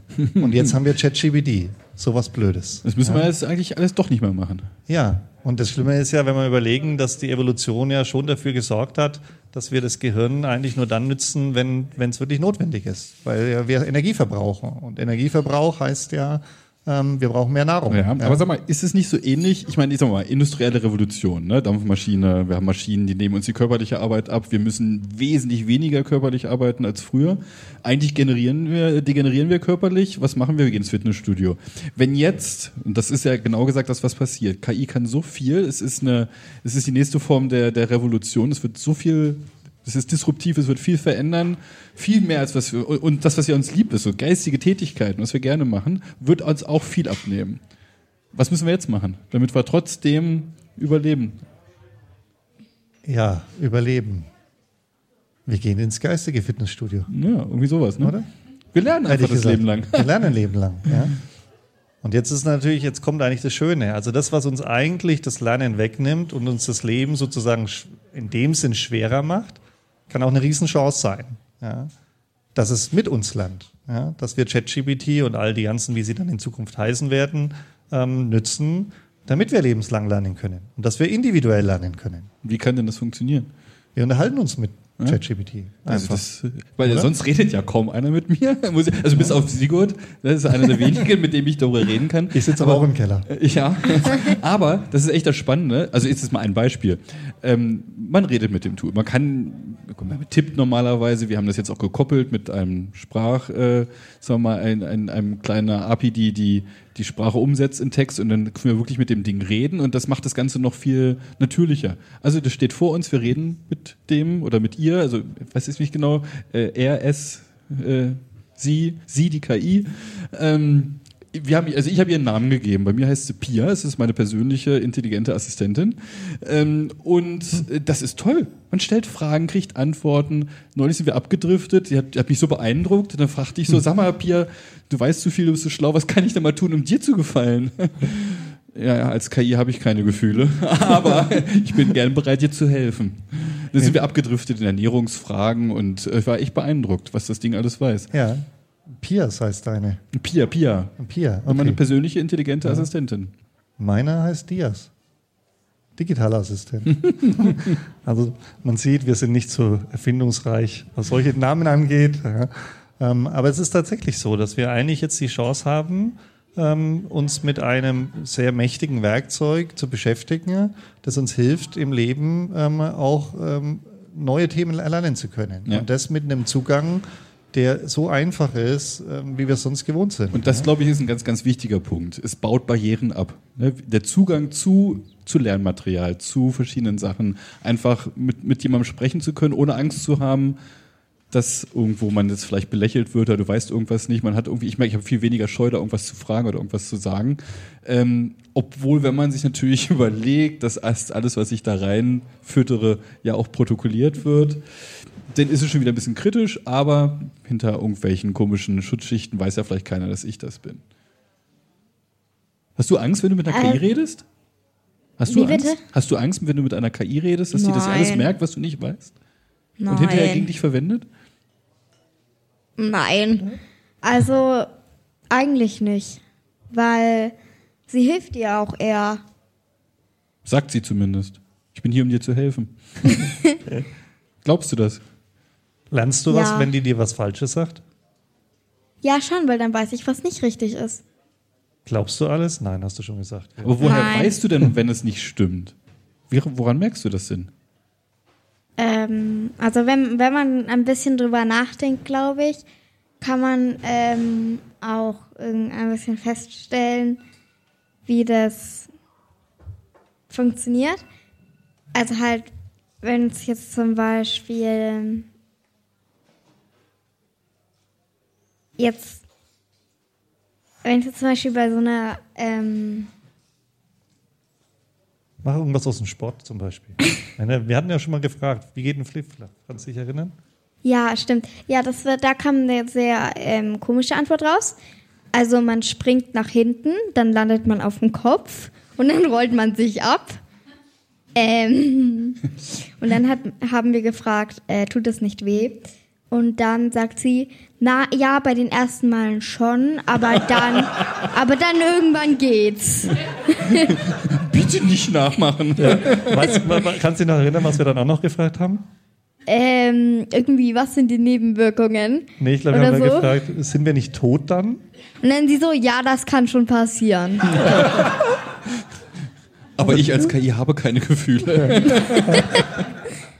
Also man merkt, das ist natürlich ein sehr schönes Beispiel, wo man sehr deutlich erkennen könnte, ja, dass sozusagen was nicht ganz richtig ist. Ja.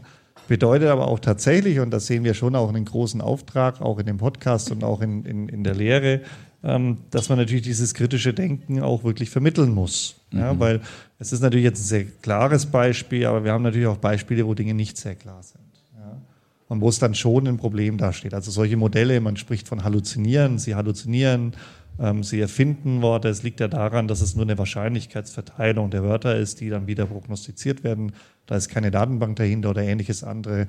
Weiß man mittlerweile. Sehr Ganz, gut. ganz Ja. wichtiger Punkt. Es ist keine Datenbank, wo Genau. ChatGPT nachschlägt. Habe ich schon mal irgendwo gelesen, gucke ich mal nach. Nein, das sind einfach, das Ding generiert eigentlich nur den Text Wort für oder Token für Token. Also so, so Teilwörter oder Satzzeichen. Und da kommt alles einfach alles so raus. Und das ist, finde ich, das, sind wir, holen wir ein bisschen aus, aber das ist das wahnsinnig Spannende, dass ein, ein Pro- Computerprogramm, was nur gelernt hat, sagen wir mal vereinfacht gesagt, Wort für Wort zu erzeugen, auf einmal solche Fähigkeiten hat wie Texte zusammenfassen, völlig neue Inhalte kreieren. Ich hatte musste am Montag musste ich einen Vortrag, es durfte einen Vortrag vor einer äh, vor zehn vor der zehnten Klasse oder vor vor mehreren zehnten Klassen halten zum Thema KI Einführung und ich wusste ja gar nicht mit zehnte Klasse, was soll ich denn da machen? Und ähm, habe das in dem Vortrag aber gemacht, hatte meine Assistentin dabei und fragte so, nach der Hälfte des Vortrags habe ich dir das mal gezeigt und sagte so, ähm, Pia, ähm, ich hab, muss hier vor zehn, zehn Klässlern sowas machen. Erzähl mir doch mal, wie soll ich denn so einen Vortrag aufbauen? Und dann hat sie mir eine Gliederung raufgelistet. Glücklicherweise deckte die sich mit den ersten fünf Punkten mit dem, was wir schon gemacht hatten. Hat echt Glück gehabt. Das war wirklich ein Live- Live-Experiment. Und dann kamen halt so ein paar andere Punkte. Also insofern, das klappt gut. Jetzt habe ich einen Faden verloren. Warum erzählen wir das gerade? Warum wir das erzählen? Weil wir anregen wollen, dass man solche Werkzeuge zum Lernen verwendet. Ja, und, Das und wenn man das jetzt das selbst nutzt, immer man lernt dabei. Man kriegt, also, das ist ein wichtiger Punkt, man kann nicht alles glauben, aber man kriegt wahnsinnig tolle Ideen. Ja, es ist ein Ideengenerator, ein Sparingspartner, ich kann diskutieren. äh, In Situationen, wo vielleicht sonst niemand gerade da ist, was man manchmal mit Kollegen, Kolleginnen in der Kaffeeküche oder sowas macht. Sie sehen jetzt das typische Zeichen, was wir normalerweise machen, wenn wir Podcast aufnehmen. Möchtest du auch mal was Ich sagen? möchte was sagen, genau. Ich möchte nämlich mal kurz was fragen. Ähm, wer von Ihnen vielleicht mal dann die Karten nützen für Daumen hoch, ja, haben wir. Und für Daumen nein, haben wir nicht. Also Daumen runter haben wir nicht. Wer von Ihnen hat den Lehrern alles geglaubt? Oh, es gibt tatsächlich ein paar, die den Lehrern alles glauben. Interessant. Und viele, die so, oh, da ist eine interessante Karte. Und das ist ja eigentlich das Schöne. Also man, von der Menge her würde ich jetzt sagen, so zwei Drittel, ein Drittel. Ja? Ein Drittel glaubt den Lehrer alles, ähm, äh, zwei Drittel sozusagen sagt, naja, nicht wirklich alles. Zwei finden ne? Lehrer scheiße. Ja, das war auch auf der einen Karte. Wollte ich nicht so deutlich beschreiben, aber war auf der einen Karte. Ja. Und das Interessante ist, trotzdem haben wir von den Lehrern was gelernt oder von den Lehrerinnen. Ja. Also es ist ja nicht so, dass wir da nichts gelernt haben. Ja. Und, ähm, äh, oder gar nichts. ich höre ich gerade aus dem Publikum. ähm, äh, es ist schon so, dass wir eigentlich, wenn wir einen gewissen ähm, Abstand haben und ein bisschen äh, kritisch daran gehen, dass wir trotzdem was lernen. Und genau das sollte man hier eigentlich machen. Und dann hat man eigentlich was ganz Schönes, man kann interaktiv arbeiten. Ja? Ähm, Johanna, nochmal eine Frage an dich. Ja? Wenn du deine Hausaufgaben machst, wie oft hättest du denn ganz gerne, dass dir jemand über die Schultern schaut oder es nochmal kontrolliert oder dir nochmal Tipps gibt oder? Also, das wäre eigentlich schon schön, wenn jemand halt einfach die ganze Zeit dabei ist, weil dann fühlt man sich auch irgendwie gleich sicherer mit den bei den Sachen, weil auch manchmal, wenn ich Sachen aufschreibe, bin ich mir nicht ganz sicher, ob es so passt oder ob ähm, ob ich das so zum Beispiel in Englisch, ob ich das so richtig formuliert habe, weil das ist ja auch ganz andere Grammatik. Und das wäre eigentlich auch schön, wenn jemand da dabei wäre und sich halt dann auch so anschaut, also ist es jetzt richtig oder ist es jetzt vielleicht nicht so ganz richtig? Und ja. Und hättest du ganz gerne, dass derjenige, der neben dir sitzt, dann genau dir die Lösung gibt? Also wenn du sagst, irgendeine Matheaufgabe und dann ist die ein bisschen schwieriger und du bist dir unsicher und dann soll bitte der daneben sagen 38. Ja, also das fände ich ziemlich blöd, muss ich jetzt ehrlich sagen. weil Weil es 42 wäre. es ist halt. ja, aber ich mag's, ich mag's doch eigentlich nicht so, wenn man das dann im Unterricht. Es ist ja auch manchmal so, dass es halt Leute gibt, die es halt ohne Verstehen halt einfach abschreiben. Zum Beispiel ähm, irgendwie eine Rechenaufgabe, die gerade jemand anderes gelöst hat und man versteht es halt nicht, wie es ist. Einfach abschreiben und dann passt es schon. Und das finde ich halt halt nicht so gut, weil dann hat man ja auch Schwierigkeiten damit. Und wenn jetzt jemand neben dir sitzt und dir einfach die ganze Zeit nur die Lösungen sagst, sagt, dann verstehst du ja auch gar nicht, wie man die Matheaufgabe löst. Und wenn dann zum Beispiel in der irgendeiner Schulaufgabe dann die Matheaufgabe dran kommt, dann weißt du nicht, wie es geht. Ich wünsche mir gerade, unsere Studierenden wären so wie du. Gut gemacht. Super, ja. Dann Frage nochmal an die Runde. Ja. Hat jemand ähm, äh, ChatGPT oder andere GPT-Modelle im Sokrates-Modus schon mal verwendet? Was ist denn ein Sokrates-Modus? Hat das schon mal jemand probiert? Daumen hoch vielleicht, Daumen runter. Ja? Daumen runter, kaum. Ja? Ähm, das müssen Sie mal machen, wenn Sie Lust haben und Zeit haben. Geben Sie einfach mal ein, ähm, verhalte dich wie Sokrates und beantworte keine Frage, sondern frage immer mit Gegenfragen. Ja? Glaubst du, dass das eine gute Idee ist? Äh, ja. es treibt einen zur Weißglut. man, man, kommt ziemlich schnell weg von der Sucht nach den KI-Systemen. Ja. Oder? Ist das nicht schön, wenn man manchmal, wenn du Aufgaben hast und man gegenfragt und sagt, wieso hast du denn das gemacht? Oder kann man das nicht so lösen? Oder ist das ein Weg? Hilft es dir? Ja, also es würde mir schon helfen, aber das dann die ganze Zeit dauern würde mich auch ja. ein bisschen wütend machen. So eine KI-Selbsthilfegruppe kann auch anstrengend sein. das stimmt, ja. Ja. Das merke ich aber auch bei realen Personen. Also wenn ich meine, meinen Kindern mal helfen zu müssen, indem ich einfach Fragen stelle und so, dann sind die manchmal auch schon böse mit mir.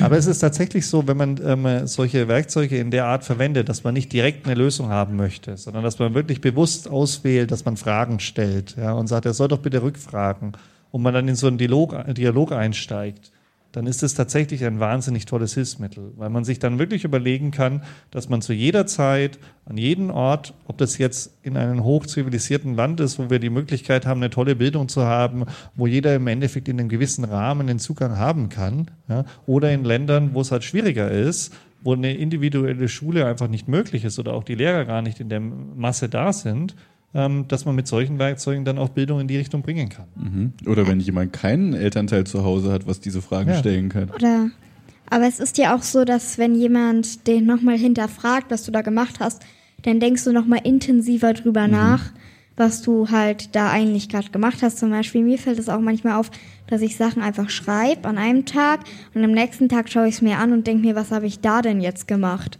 Das geht, ah, mir, das, das geht mir ständig so. Frage an die Runde. Wem geht es auch so? Daumen hoch? Okay. Also, du siehst, du bist nicht allein. Das war jetzt einstimmig. Die nächste Stufe ist, habe ich das geschrieben? genau. Was habe ich mir dabei gedacht? ja. Schön sind das die Tage, wo man sagt, oh, das hört sich aber toll an. die kommen auch manchmal. Aber nur Oder? ganz selten. Aber nur ganz selten, genau. genau. Ja. Das Tolle ist ja, ähm, ich meine, normalerweise ist das ja der Job von Lehrerinnen und Lehrern, irgendwie natürlich solche Feedback zu geben, eine Rückmeldung. Ähm, aber das geht ja nicht immer. Die sitzen ja nicht zu Hause, hoffe ich, ähm, bei dir am Schreibtisch irgendwie daneben. oder mit unseren Studierenden ja genauso das soll auch nicht die, die, diese Person ersetzen. Das kann, können sie gar nicht, weil ich meine, noch können die KI-Assistenten und Assistentinnen hier keine wenig Mitgefühl zeigen und auf andere Signale als auf die rein sprachlichen Sachen eingehen. Es kommt sicherlich noch, aber sie sind trotzdem jederzeit einsetzbar und können einfach mal schon mal kurzfristig Rückmeldungen geben. Ja, und insofern ist das eine, sicherlich eine, eine gute Ergänzung. Das ist immer ein wichtiger Punkt. Für uns ist das selten eine, eine komplette Ersatz für, für einen Menschen in diesem Job, sondern immer eine, eine Unterstützung. Ja. Aber es ist schon faszinierend, wie viel diese Werkzeuge auch alleine machen können. Das ist schon ganz alleine. Wenn wir über autonome Agenten sprechen, haben wir tolle Ansätze, tolle Forschungsprojekte, die dann tatsächlich die Studierenden tatsächlich unterstützen. Ja? Das heißt, ähm, wir haben zum Beispiel, oder ich frage mal anders, Johanna, ähm, wie siehst du das denn? Findest du das gut, wenn du jeden, jede Stunde oder in, in jeder, ähm, äh, Schul, an jedem Schultag, in jeder Stunde Feedback kriegen würdest, direkt von dem Lehrer? Ähm, Und du dich einschätzen könntest, wo du stehst? Also, ich glaube, das würde schon so helfen, wenn dann auch die, wenn man das selber nicht so gut einschätzen kann, ist, also mache ich das jetzt äh, gut oder ist es eher so schlecht? Weil das müssen wir im Moment, müssen wir es ja auch noch selber erkennen, dann kann, also wenn wir zum Beispiel für einen Test lernen, ka- müssen wir dann für einen Englischtest müssen wir die ganzen Grammatiken nochmal durchgehen. Und dann müssen wir uns auch so selber fragen, kann ich das denn noch? Oder ist es noch? Und wenn man dann jeden Tag so vom Lehrer so ein Feedback kriegt, ähm, ja, also die Grammatik solltest du dir nochmal anschauen. Das wäre dann, ich glaube, da könnte man auch dann besser Ist das, lernen. ist das denn jeden, jedes Mal nach jeder Stunde so? ähm, nein, das ist bei uns Was, was würdest so. du denn sagen? Stell dir vor, du hättest so eine KI-Assistentin, den gibst du quasi, sagst du hier, diese, diese Seiten im Buch haben wir jetzt gerade durchgenommen und die erstellen dir einfach automatisch dazu gute Fragen. Du kannst Antworten geben und die sagen dir dann auch noch, ob es richtig oder falsch ist oder was du falsch, wie du es besser machen könntest. Also, ich- also ich finde ich fänd das richtig gut. Und würden dir dann auch noch sagen, wo du nochmal was anschauen sollst. Ja, das, das wäre auch cool. Weil dann muss man nicht so, dann, ver, also dann tut man nicht so viel Zeit dann damit so verbrauchen, sich selber ganz viele Fragen auszudenken und dann nochmal im Internet zu suchen, ob man irgendwas dazu findet, wenn man es nicht weiß. Dauert ja schon mal viel länger. Und deshalb ist es ja eigentlich, also da hat man auch weniger Lust zu, wenn man so viel dann. Aber sag mal, verlernt man denn nicht selbstständig auch mal sich Themen anzueignen und nach Sachen zu suchen, wenn man das nur noch so vorge vorgegaukelt kriegt?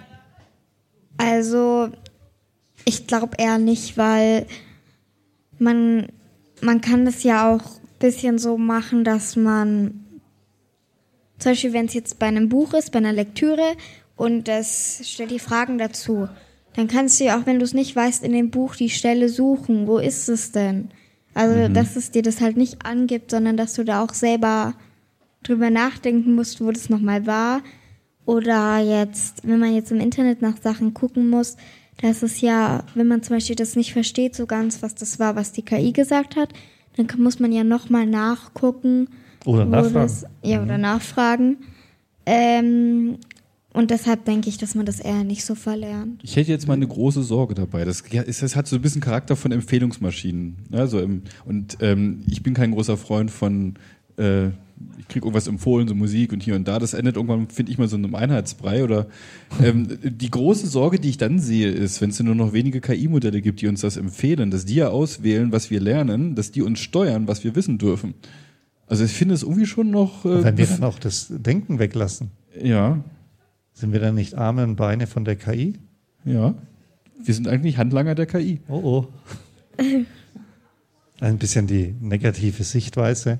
Aber man muss natürlich schon sehen, also gerade das Thema mit Fragen aufbereiten und so weiter, man kann tatsächlich solche Sprachmodelle sehr schön verwenden, indem man verschiedene Agenten erzeugt, also dem Modell einfach sagt, du bist jetzt der Lehrer, du extrahierst Fragen mit dem Lernziel und dann macht man ein anderes Sprachmodell und sagt, du bist jetzt ein Schüler und überprüfst nochmal oder der Direktor und überprüfst nochmal die Lernziele Du auf bist die der Querulant und stellt immer blöde Fragen Blöde nochmal dazwischen. Fragen, genau. Und dann kann man ganz viele Agenten miteinander reden lassen und am Ende kommen dann tatsächlich gute Fragen raus, ähm, Ja. die man dann den Studierenden oder den Schülern geben kann, ähm, um sich selber messen zu können. Weißt du, was das Tolle dabei ist? Weil wir reden gerade von so einem, ne, so einem Team von verschiedenen Sprachmodellen, nicht nur eins. weil Das ist ja irgendwie blöd. Das Tolle daran ist, ich könnte dann nämlich sogar Sprachmodelle von unterschiedlichen Anbietern einbinden und muss mich nicht nur auf einen verlassen, weil mich, mir gefällt das gar nicht, wenn ich es weiß, ich habe eigentlich nur noch ein Sprachmodell, nur noch ChatGPT und ich hänge nur noch quasi an dem einen und das kann, mir kann letztendlich ja steuern, was ich, was ich zu sehen kriege.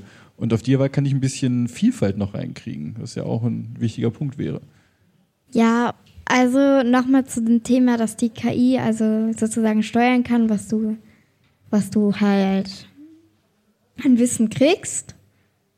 Also ich glaube, dass es nicht so, nicht so ganz krass wird, sage ich jetzt mal, weil selber ist, hat man ja auch, weil zum Beispiel ich habe auch, wenn irgendwie meine Schwester irgendwas erzählt, was ich nicht verstehe, dann habe ich auch irgendwie einen Drang, das zu wissen, was es ist oder generell einfach auch selber weiß man sozusagen, was man dann wissen will und dann steuert es einem die KI ja nicht so vor.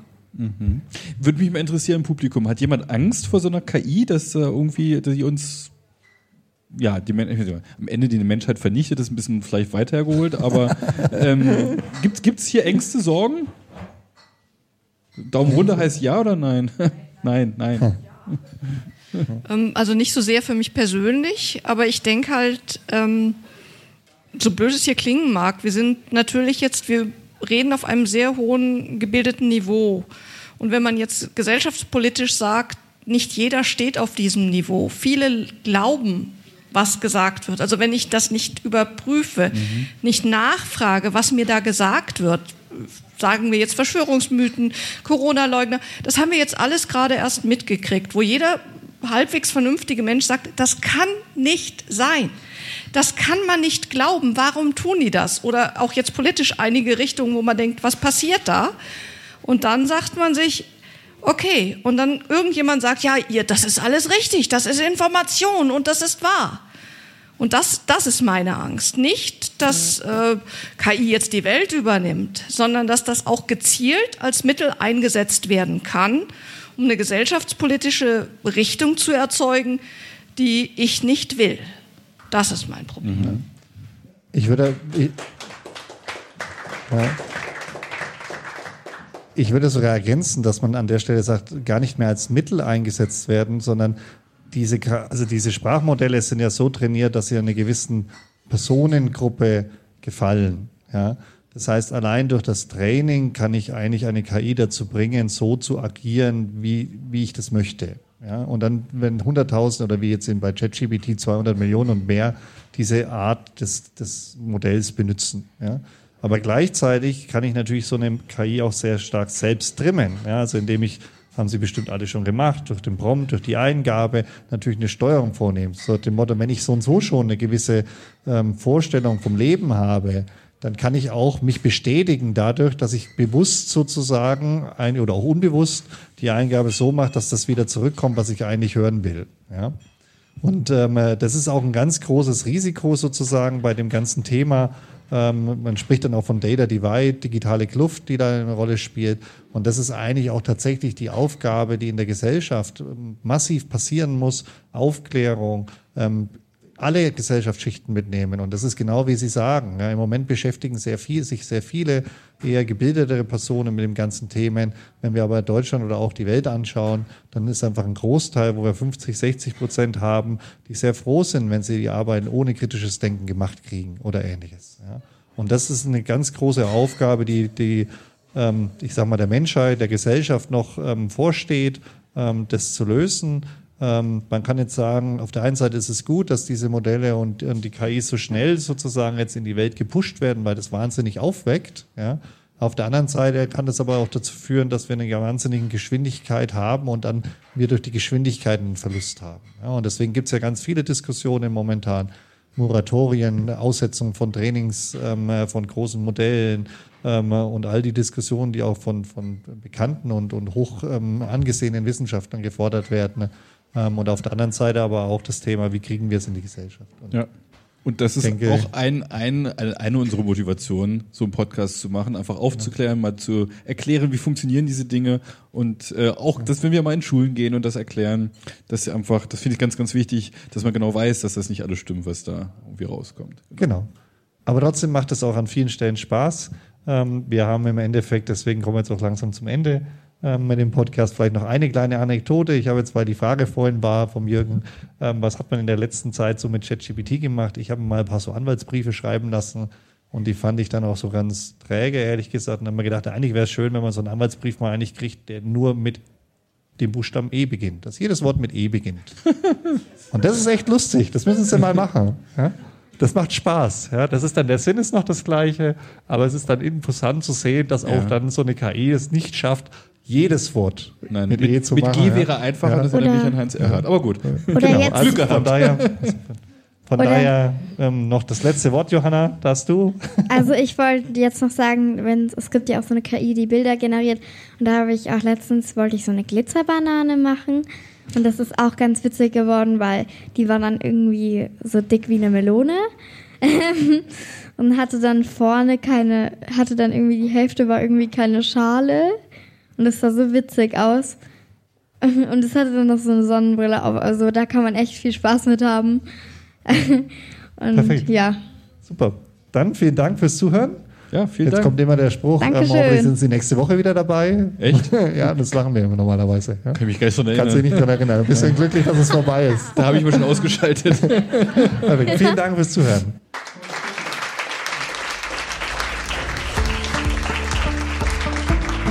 Das war eine weitere Folge des Knowledge Science Podcasts. Vergessen Sie nicht, nächste Woche wieder dabei zu sein. Vielen Dank fürs Zuhören.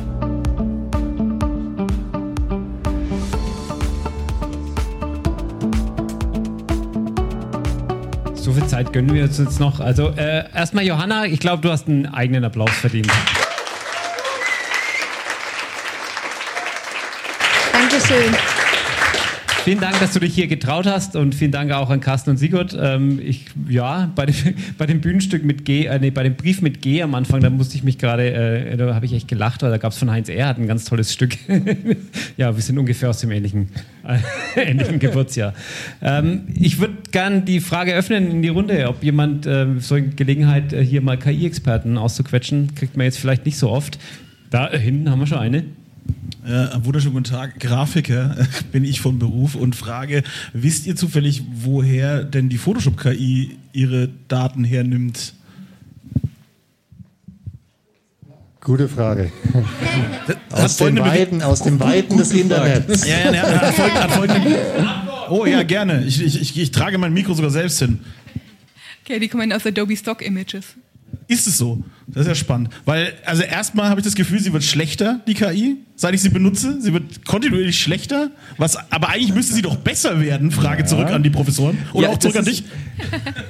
Also, ich kann nur vermuten, aber äh, KIs verbrauchen wahnsinnig viel Energie und wenn das zu teuer wird, die zu betreiben, dann macht man halt einfach so die Anforderungen ein bisschen niedriger. Ja. Es könnte daran liegen. Es könnte natürlich auch daran liegen, dass das alles wieder sofort wieder eingespeist wird und die dann quasi auf sich selbst wir, genau. trainiert wird und wir, wir, enden im Einheitsbrei. Äh, ehrlich gesagt, das erlebt man aber in der Sprache ja auch. Wenn man jetzt mal guckt, die Antworten von so einem ChatGPT waren vor einem halben Jahr noch andere als jetzt.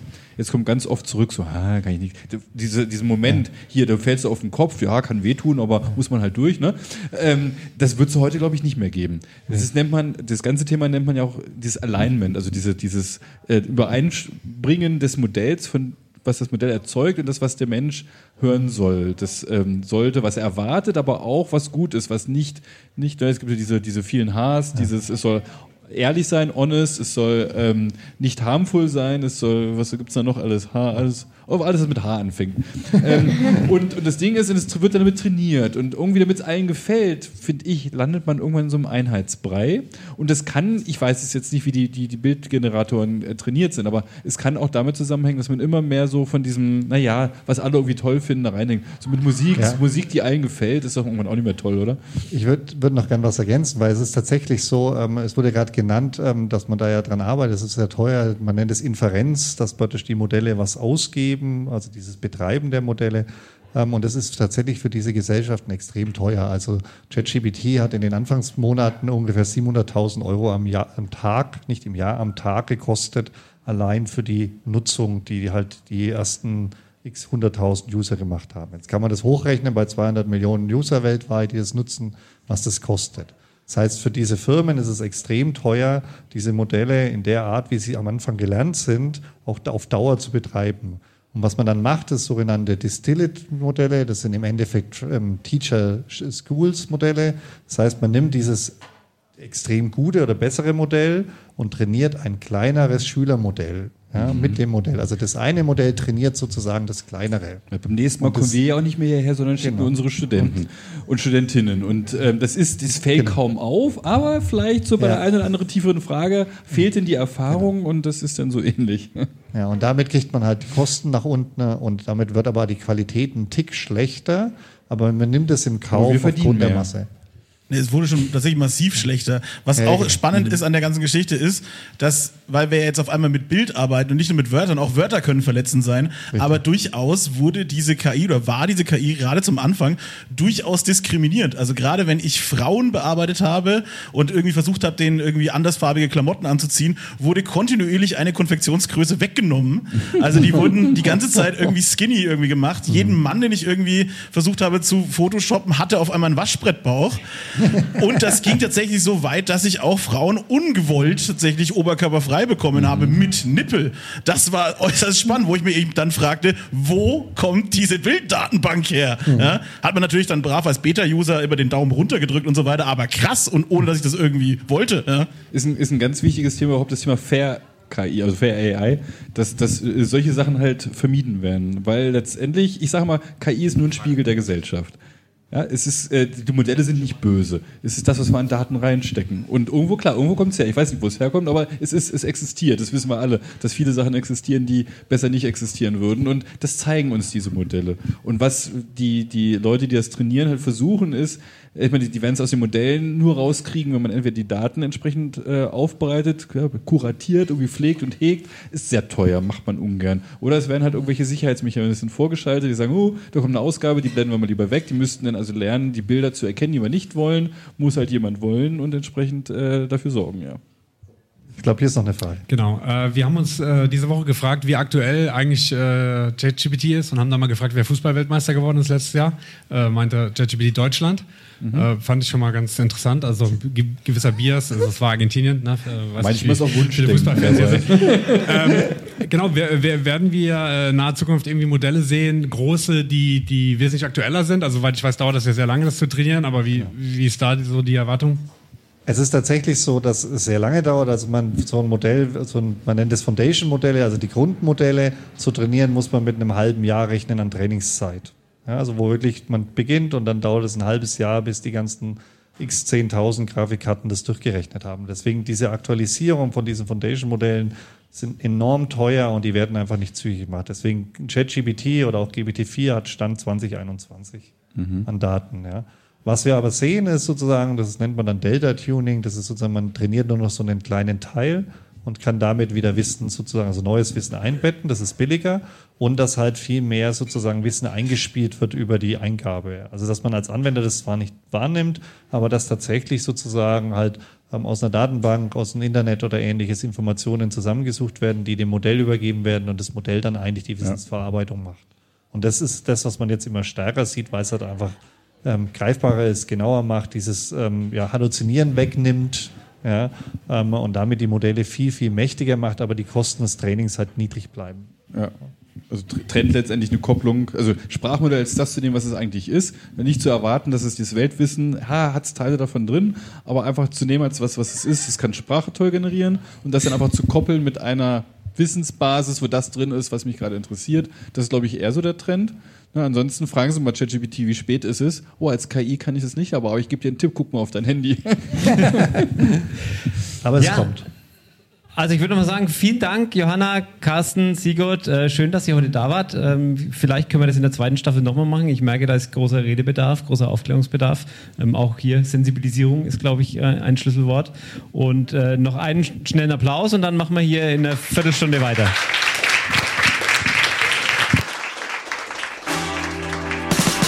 Podcast-Brause. Und jetzt kurze Pause. Gleich geht's weiter.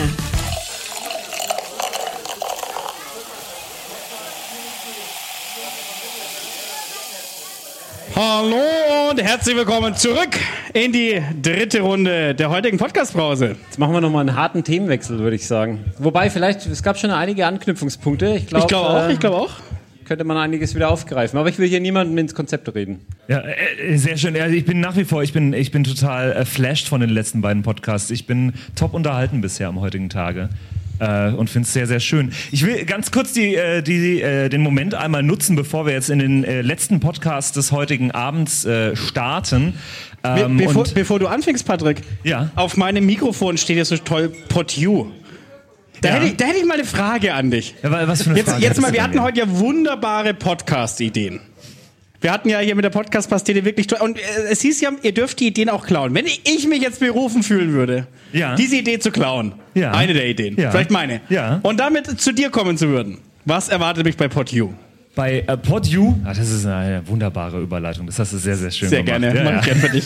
nee, ich, äh, ganz kurz nur, äh, die äh, Podcast-Brause äh, wird äh, veröffentlicht natürlich überall, wo es Podcasts gibt. Auf Spotify, auf Apple Podcasts, da wo ihr Podcasts hört und auf PodU, das ist nämlich die Podcast-Plattform vom Funkhaus Nürnberg. Äh, wir haben eine eigene Podcast-Plattform ins Leben gerufen, weil wir dachten, es gibt so viele coole Podcasts hier in der Region, die es zu unterstützen gilt, weil Podcasten ist an sich sehr, sehr easy zu starten, aber so diesen, diesen ersten ersten Schritt professionell zu podcasten, der ist doch relativ schwierig und da unterstützen wir Leute. Und wenn ihr jetzt sagt, ihr habt vielleicht eine Podcast-Idee heute Abend gesammelt, ähm, die ihr cool findet, dann könnt ihr euch da gerne bei uns melden. Unter anderem auch, äh, weil äh, das heute ist ja die, die Podcast-Brause heute ist ja im Rahmen des Nürnberg Digital Festivals. Und wenn Hört, ihr hört. Äh, noch mehr Überlegung braucht, ob ihr überhaupt noch einen Podcast starten solltet, ob das überhaupt noch Sinn macht heutzutage und so weiter, dann haben wir da durch Zufall am äh, Freitag auch noch einen Vortrag im Rahmen des Nürnberg Digital Festivals. Ah, da schon her. Und zwar äh, ab 13 Uhr am Freitag Hybrid. Ihr könnt also euch online zuschalten oder zu uns ins Funkhaus Nürnberg kommen und so ein bisschen erfahren, ob es sich überhaupt noch lohnt, äh, heutzutage einen Podcast zu starten. Und da schließe Die Antwort spoiler ich noch nicht, natürlich. Alle, die uns nee, jetzt nee, zuhören, Aber ich- schade, leider schon vorbei. Ich wollte jetzt noch, Alle, die hier live vor Ort sind, am Freitag. ich wollte jetzt noch den Kreis schließen, denn äh, das Nürnberg Digital Festival hat eine eigene KI, äh, hat so einen eigenen Chatbot auf der Webseite und Ja. da kann man sich Dinge empfehlen lassen. Und ich habe dem einfach mal gesagt, Chatbot, äh, ich habe keine Zeit, empfiehl mir was. Und dann kam tatsächlich die Podcast-Session vom Funkhaus raus. Das ist sehr und schön. Ich, ich habe mich ertappt gefühlt. Eine, ja, die haben wir nicht beeinflusst, äh, durch viel Geld, muss ich sagen. Ja, für- vielleicht kannte die mich aber auch gemacht. Ja, genau. Nee, sehr schön.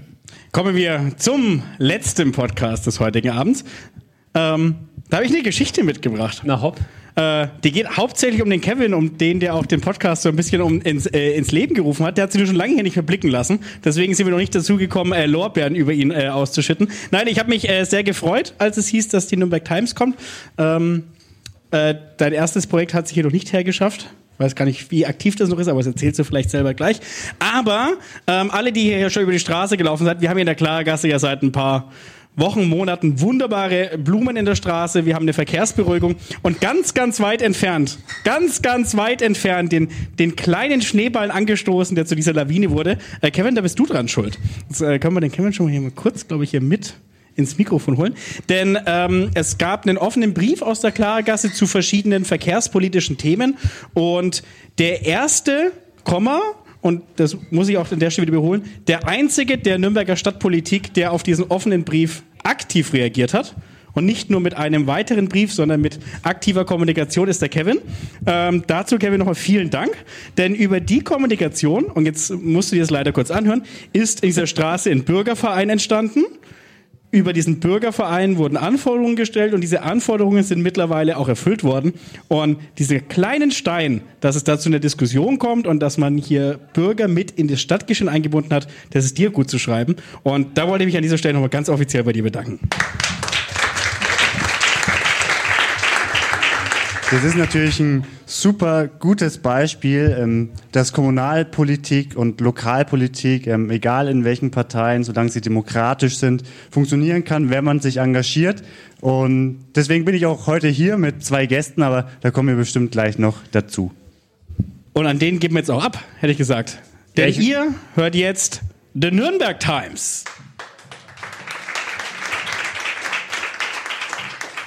Das war jetzt so eine gute Anmoderation. Ich werde es jetzt auch gar nicht mehr mit irgendwelchen Texten und äh, Vorlesungen hier sprengen, sondern ich übergebe direkt an euch. Sehr schön. Dann würde ich erstmal mit einem großen Danke starten. Wir hatten ja jetzt schon drei Podcasts vor uns, einer mehr oder weniger spontan. Und deswegen würde ich sagen, müssen wir uns erstmal selber applaudieren, dass wir hier alle an einem Mittwochabend um 20 vor 22 Uhr noch alle hier sind. Deswegen ein großer Applaus und alle nochmal wach werden, bitte.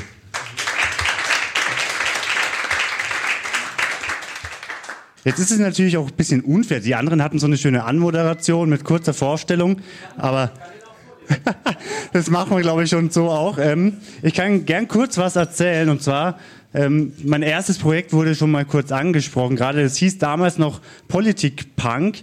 Das war oder wurde damals gegründet, um jungen Menschen die Politik näher zu bringen und so ein bisschen die Politikverdrossenheit zu mindern. Und seit diesem Jahr heißt das Ganze The Nürnberg Times, hat einen großen Namensvetter, die, Buchsta ähm, die Fußstapfen sind umso größer.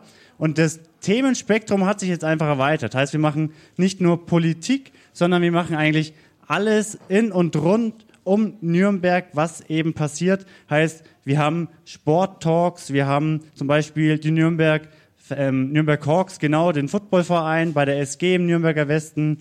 Wir haben einen Club-Podcast, wir haben den U12-Podcast hier mit Paul, wo wir wirklich Rathausthemen, Lokalthemen besprechen und zum Beispiel vor jeder Wahl haben wir die Kandidaten vor Ort, sprechen mit denen und bringen so ein bisschen die Politik näher, aber eben nicht nur in Podcast-Form mittlerweile, sondern auch ganz oldschool als Text. Heißt, man kann auch bei uns ein bisschen was lesen mittlerweile. Und jetzt würde ich sagen, stelle ich erstmal ganz kurz die Gäste vor, die hier neben mir sitzen, denn wir haben eigentlich hohen Besuch und wir fangen jetzt einfach mal mit dem Junior an. Neben mir sitzt der Paul. Einen großen Applaus für Paul und Paul, dann stell dich doch mal kurz vor. Ähm, vielen Dank. Erstmal vielen Dank, dass ich hier sein kann. Danke für die Einladung, Kevin. Also mein Name ist Paul Arzt und ich versuche es relativ kurz zu halten. Ich glaube, ich muss ein bisschen lauter sprechen, meinte der Kevin vorhin auch schon. Ähm, ich bin mittlerweile 31 Jahre alt, bin ähm, Grünpolitiker im Stadtrat von Nürnberg, komme gebürtig aber aus Berlin, habe da auch eine gewisse Zeit gelebt, aber vielleicht hört die eine oder andere Person das an dem Dialekt, dass ich im Rheinland in der Nähe von Düsseldorf aufgewachsen bin und habe sozusagen schon in verschiedenen Bundesländern auch schon gelebt und bin da auch zur Schule gegangen, beziehungsweise mal Ausbildung gemacht. Und ja, über Umwege, ich weiß nicht, ob ich das jetzt sofort erzählen muss oder ob die Frage noch kommt, bin ich dann zur ähm, Politik und zu den Grünen gekommen und seit 2020 sitze ich jetzt im Stadtrat für die Themen ähm, Schule, für Sport und Gesundheit.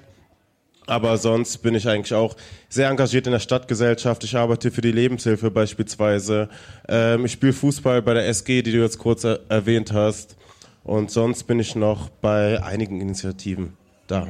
Sehr schön, Paul. Schön, dass du heute bei uns bist. Und jetzt schaue ich mal auf meine rechte Seite ähm, ist keine rechte Politik und wir haben hier ein noch höheres Haus heute zu Gast und zwar Arif Taschstellen von der SPD aus dem Bayerischen Landtag. Erstmal einen großen Applaus auch für den Arif und dann Arif. Ja, herzlichen Dank, lieber Kevin. Ich soll mich vorstellen, gell?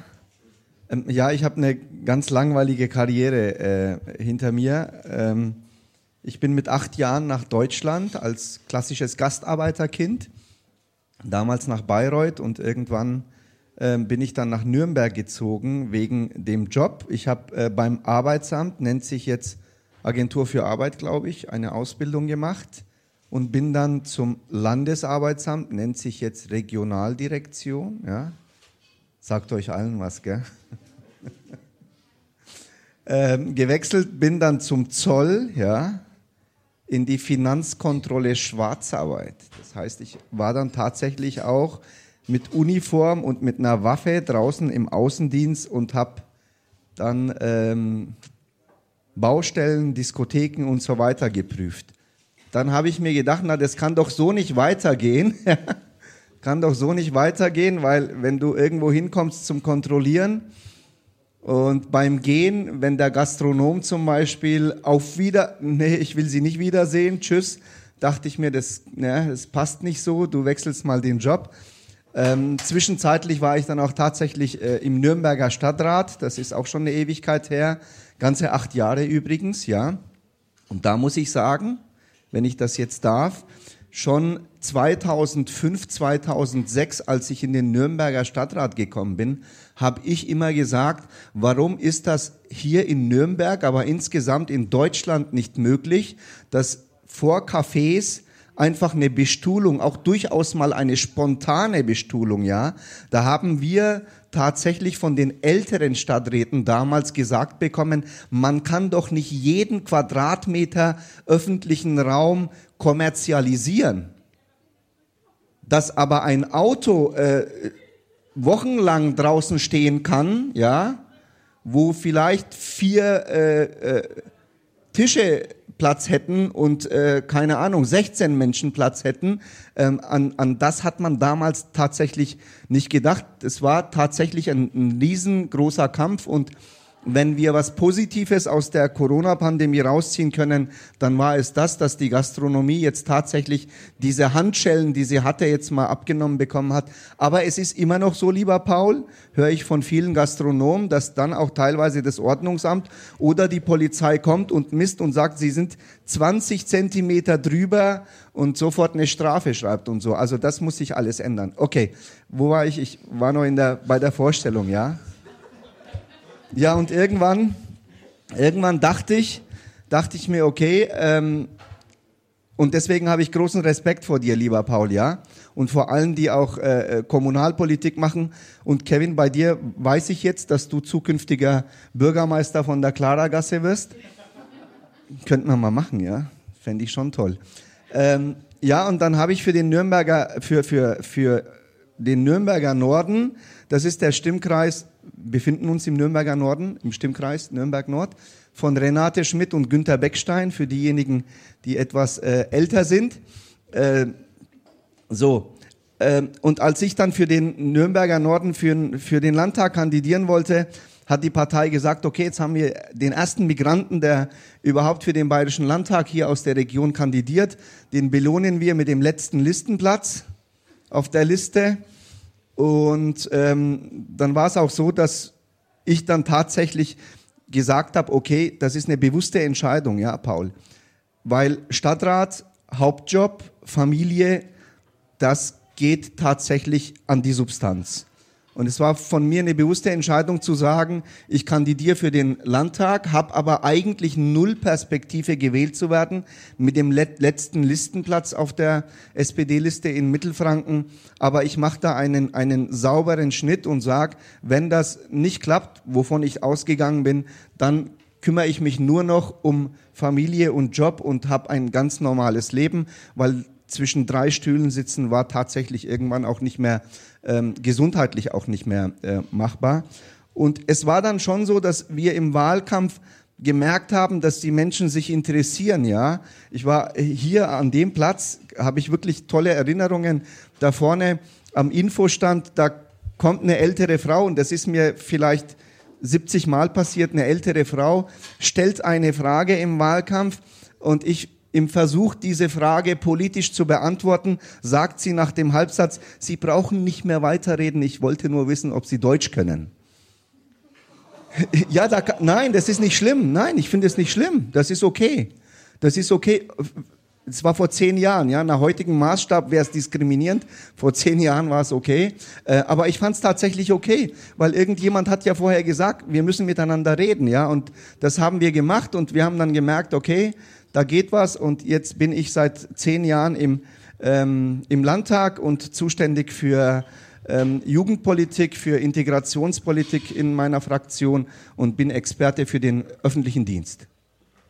Sehr schön, das war eine sehr ausführliche Vorstellung. Ähm, Politik Punk wurde damals gegründet, damit die Bürger die Möglichkeit haben, Politik kennenzulernen, näher kennenzulernen. Und deswegen ist es hier eigentlich heute die perfekte, optimale Bühne für The Nürnberg Times, weil wir haben hier zwei gewählte Politiker sitzen und wir haben Themen, die sehr kontrovers auch sind. Die Politik wird sehr viel diskutiert aktuell. Ich bitte Sie also daher, wenn Sie einen Redebeitrag haben, wenn Sie eine Frage haben, eine Meinung zu einem Thema haben, dann machen Sie einfach ein kurzes Handzeichen und wir nehmen Ihren Redebeitrag hier mit rein, geben ihm auch hier die Plattform, dass wir darüber sprechen können, reden können, solange dieser natürlich ähm, konstruktiv ist und zum Diskussionsfluss beiträgt, sage ich mal.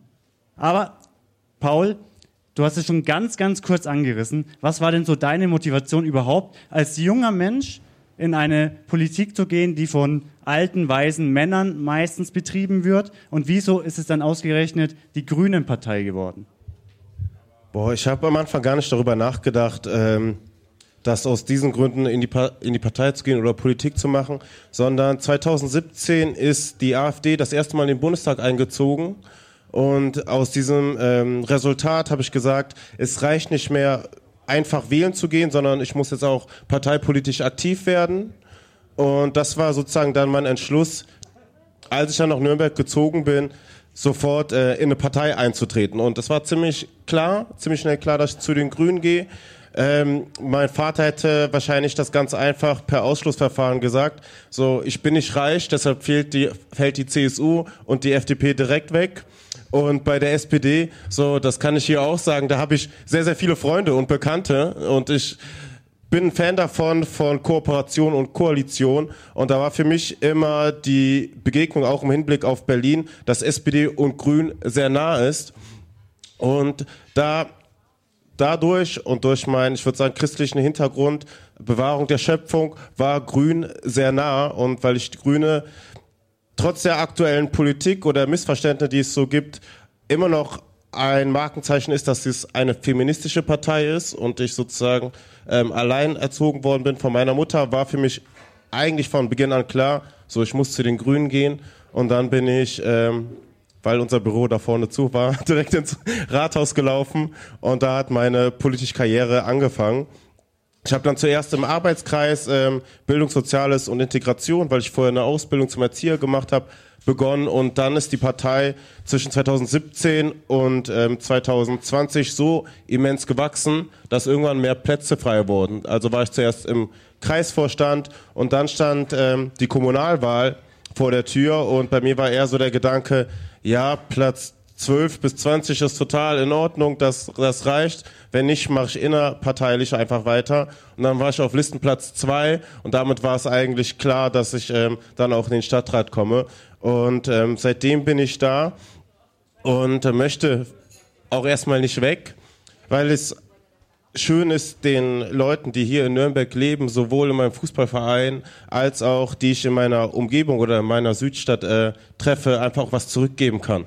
Und das ist äh, meine, das ist mein, mein Gedanke daran, in die Politik zu geben. Erstens was zurückzugeben und dann, wenn man die Möglichkeit hat, noch etwas zu verbessern in seinem Kreis, das auch zu tun. Verbessern, das hattest du vorhin schon kurz angesprochen, Arif. Deine Motivation in die Politik zu gehen war ja, okay, da muss ich was ändern. Ähm, aber wieso ist es dann ausgerechnet die SPD bei dir geworden? Kevin, ich habe mit der Frage äh, gerechnet, äh, warum bist du in die Politik gegangen und hatte meine Antwort schon so im Kopf, ja. Die wäre gewesen, frage ich mich auch.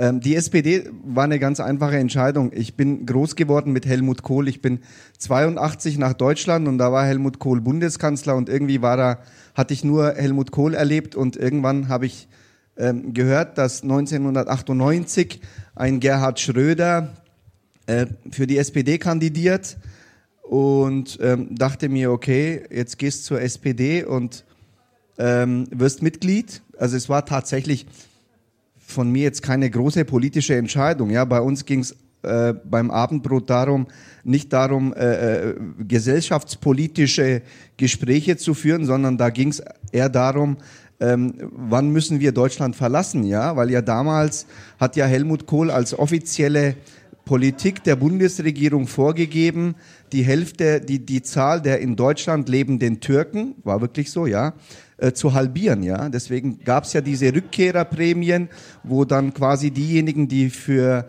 immer in die Türkei zurückgekehrt sind und auf alle Rechte hier verzichtet haben, haben dann ähm, von der Rentenversicherung die Beiträge, die sie gezahlt haben, die Hälfte davon haben sie äh, auf einmal zurückerstattet bekommen. Wohlgemerkt nur den Arbeitnehmeranteil, nicht den Arbeitgeberanteil. Den hat Helmut Kohl behalten, ja. Ähm, ja, und dann bin ich zur SPD und habe dann, ich kann mich noch sehr gut erinnern, das war tatsächlich Februar 98 in Bayreuth, bin zur SPD-Geschäftsstelle und habe gesagt, ich möchte Mitglied werden, ich möchte ähm, mit meinem Beitrag äh, Gerhard Schröder, das darf man heute gar nicht mehr so sagen, ja, Gerhard Schröder unterstützen, damit er Bundeskanzler wird und habe dann damals 5 D-Mark im Monat bezahlt und tatsächlich wurde Gerhard Schröder mit meine 5 Mark im Monat auch Bundeskanzler. Ist das ein Applaus jetzt noch wert? Nee. Okay. ähm, ja, aber okay, also ich sehe hier schon die, die erste. Aber nicht, dass ihr mir jetzt die Schuld gibt, dass er, ja. Okay, aber du hast es gerade schon angesprochen, ähm, dass die Türken zurück in die Türkei gehen sollten. Ähm, jetzt haben wir eine sehr schwierige aktuelle politische Lage und würde meinen, die Grünen und die SPD sind sich dann schon in vielen Themen sehr nahe. Und jetzt gab es auch vor kurzem die Ausgetrumpt-Demo in München als Zeichen gegen Hubert Aiwanger und die nicht Radikalisierung der Politik, aber es wird schon anders, sage ich mal. Und wir haben jetzt vor kurzem die Wahlergebnisse aus Sonneberg mitbekommen, wo zur Metropolregion Nürnberg gehört, mit dem ersten AfD-Landrat und jetzt gibt es auch den ersten Oberbürgermeister auch von der AfD. Und Arif, jetzt schaue ich erst zu dir rüber. Ähm, wie fühlst du dich, wenn du solche Wahlergebnisse und dann auch Nachrichten hörst, liest, siehst und dann auch vielleicht Twitter-Nachrichten siehst, wo dann auch schon die junge CSU-Partei der AfD zum Wahlsieg gratuliert.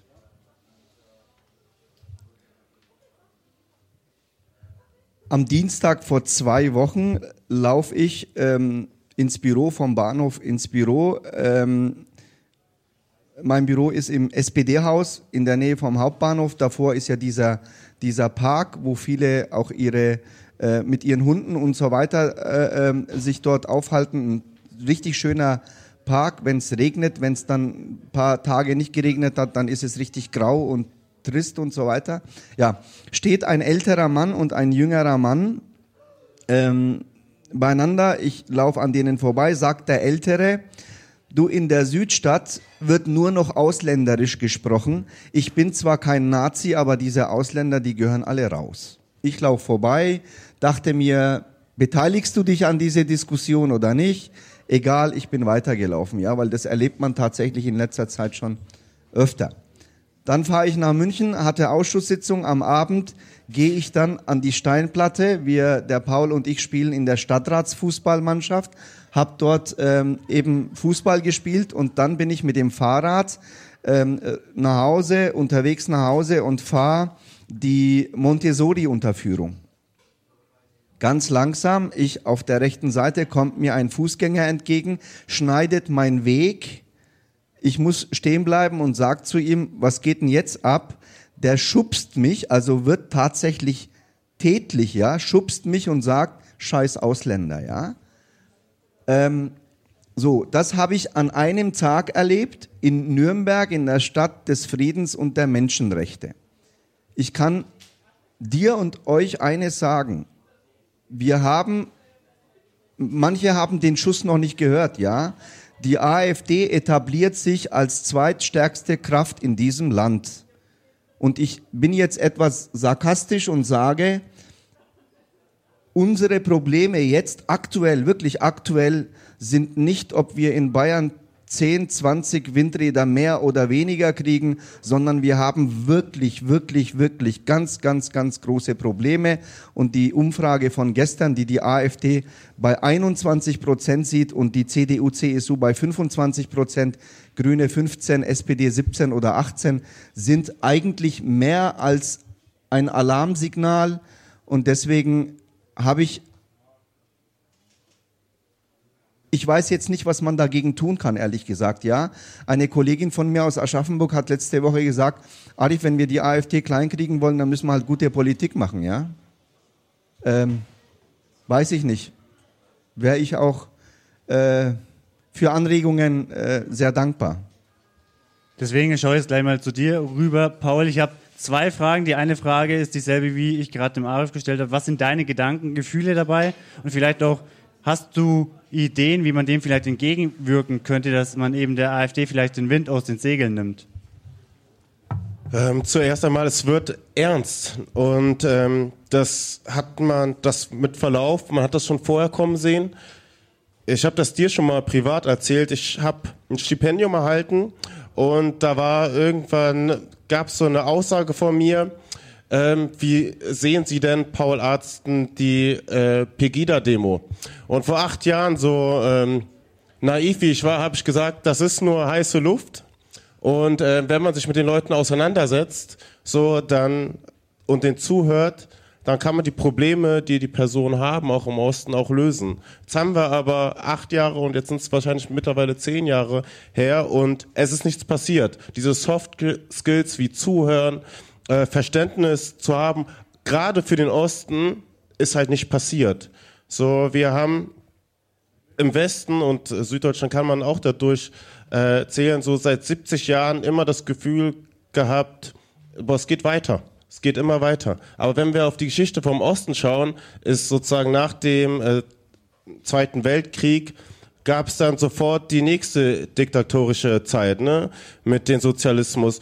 Und dann ist auch das wiederum gebrochen. Das heißt, die Menschen aus dem Osten leben mit gebrochenen Biografien und das haben wir aber gar nicht in der Politik gar nicht so wahrgenommen, sondern haben dann 1989 einfach gesagt, okay, Ost, Ost und West passt, machen wir zusammen und dann ist es wieder ein Deutschland.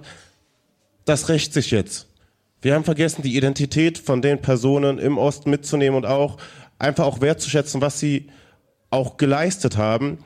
Und ähm, ich glaube, das haben dann Parteien wie die AfD, aber auch rechte ähm, Organisationen genutzt, einfach da aktiver zu sein. Und das jetzt sozusagen aufzuholen, ist immens schwierig, weil zum einen das Vertrauen weg ist, weil natürlich die Frage ist, wo wart ihr denn die letzten 10, 20 und 30 Jahre?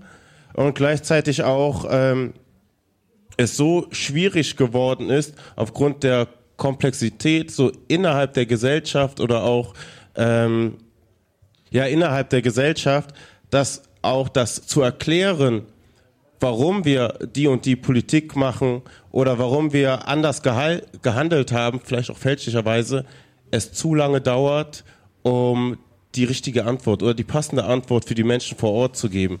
Das heißt, wir haben es einfach verpasst und müssten jetzt eigentlich, und das ist beim Fußball ähm, sehr ähnlich, wenn du aufsteigen willst, musst du immer mehr, mehr tun, um an, um in die erste Liga zu kommen. Und das müssen wir als demokratische Parteien, da muss meine Partei Bündnis 90 Die Grünen am meisten machen. Wir müssen mehr machen, um die Leute im Osten abzuholen. Vor allem, weil wir ja geschichtlich sowohl die Grünen sind, aber auch Bündnis 90 aus dem Osten kommen.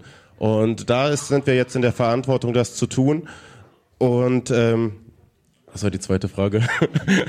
Ähm, es reicht auch erstmal soweit. Ich würde nämlich Aber Kevin, darf ich, darf ich da direkt Du kannst gern, ja, Arif. Und dann auch verbunden mit einer Frage. Ich habe mir tatsächlich, irgendwann habe ich ja auch daran geglaubt, dass, dass die Menschen, die mit einer gebrochenen Berufsbiografie, so nennt man das, glaube ich, im Fachjargon, oder die Abgehängten und so weiter, ja, dass wir die abholen müssen. Aber ganz ehrlich, ja, das ist doch gar nicht mehr so.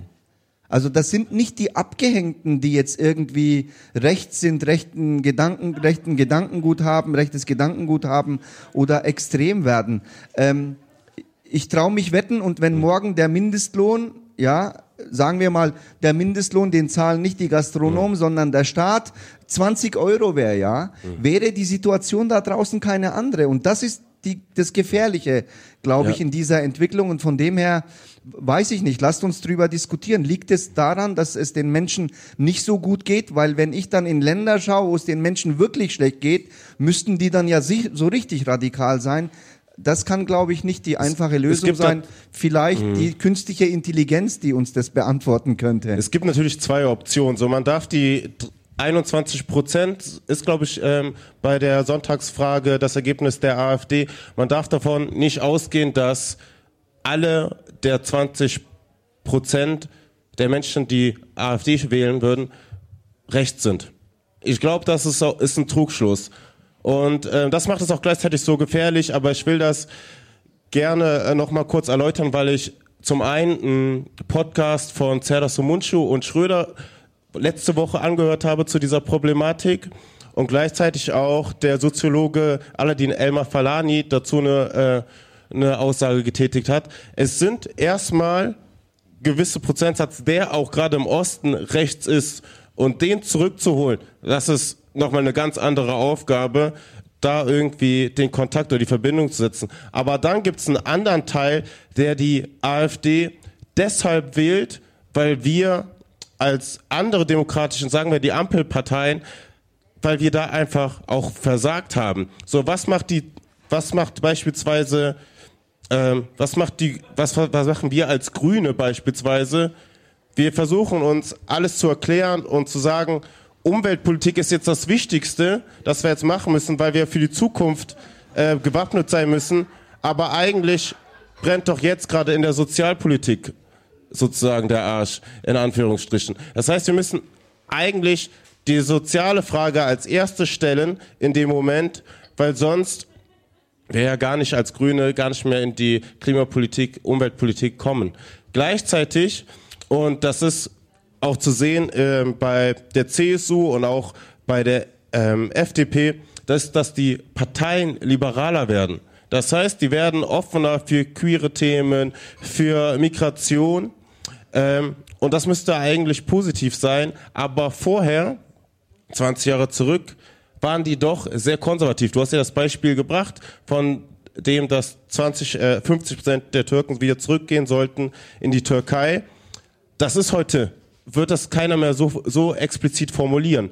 Und das führt natürlich dazu, dass die Wahlmöglichkeiten sowohl ähm, von der CSU, CDU, aber auch von den Linken im Osten sozusagen Richtung Mitte gedrängt worden ist, aber die ex, war, wie sagen wir das, die radikaleren Prinzipien sozusagen aufgegeben worden sind. Und es fehlt sozusagen da ein, ein Fundament, was die früheren Parteien geschaffen haben, auch ähm, eine andere Alternative als die AfD zu wählen.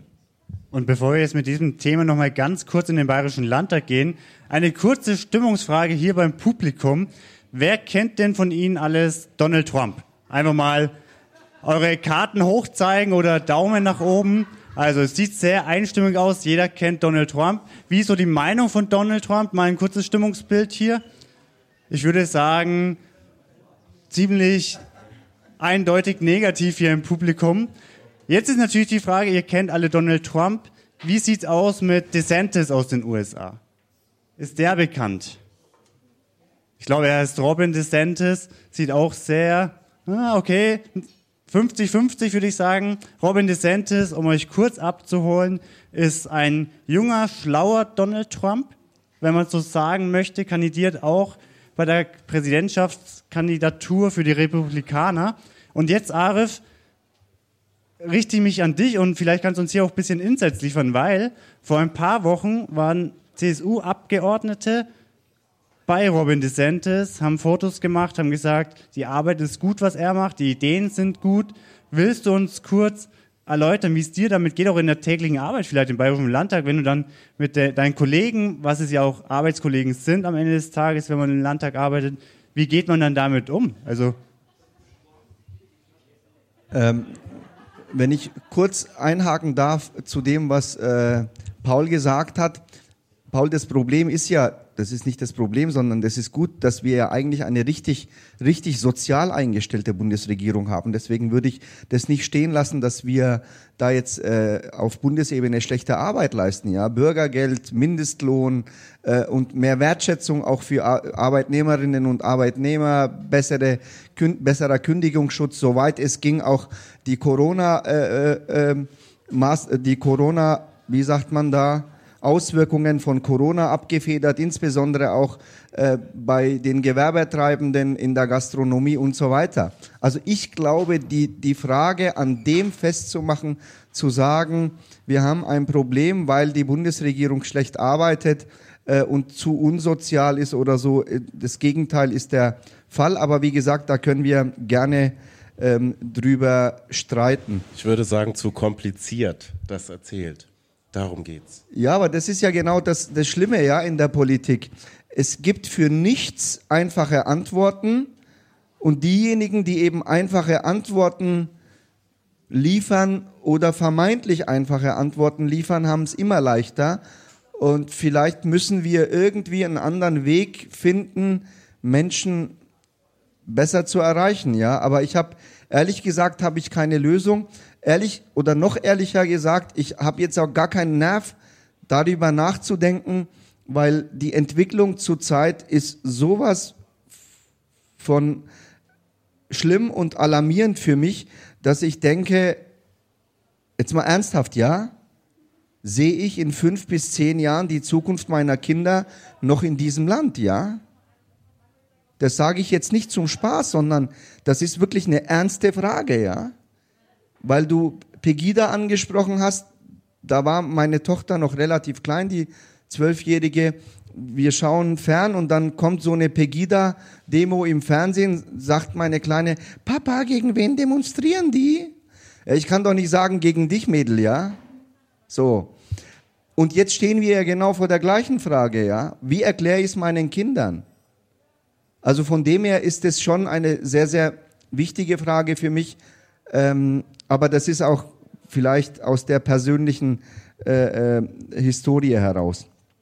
Ja, na gut, die CSUler waren ja schon immer, die, äh, Markus Söder hat auch mal äh, äh, Putin besucht und ähm, der Seehofer hat ja über Viktor Orban nach einem Treffen gesagt, ein astreiner Demokrat, ja. Von dem her, ja, das ist halt die CSU, okay. muss man so hinnehmen.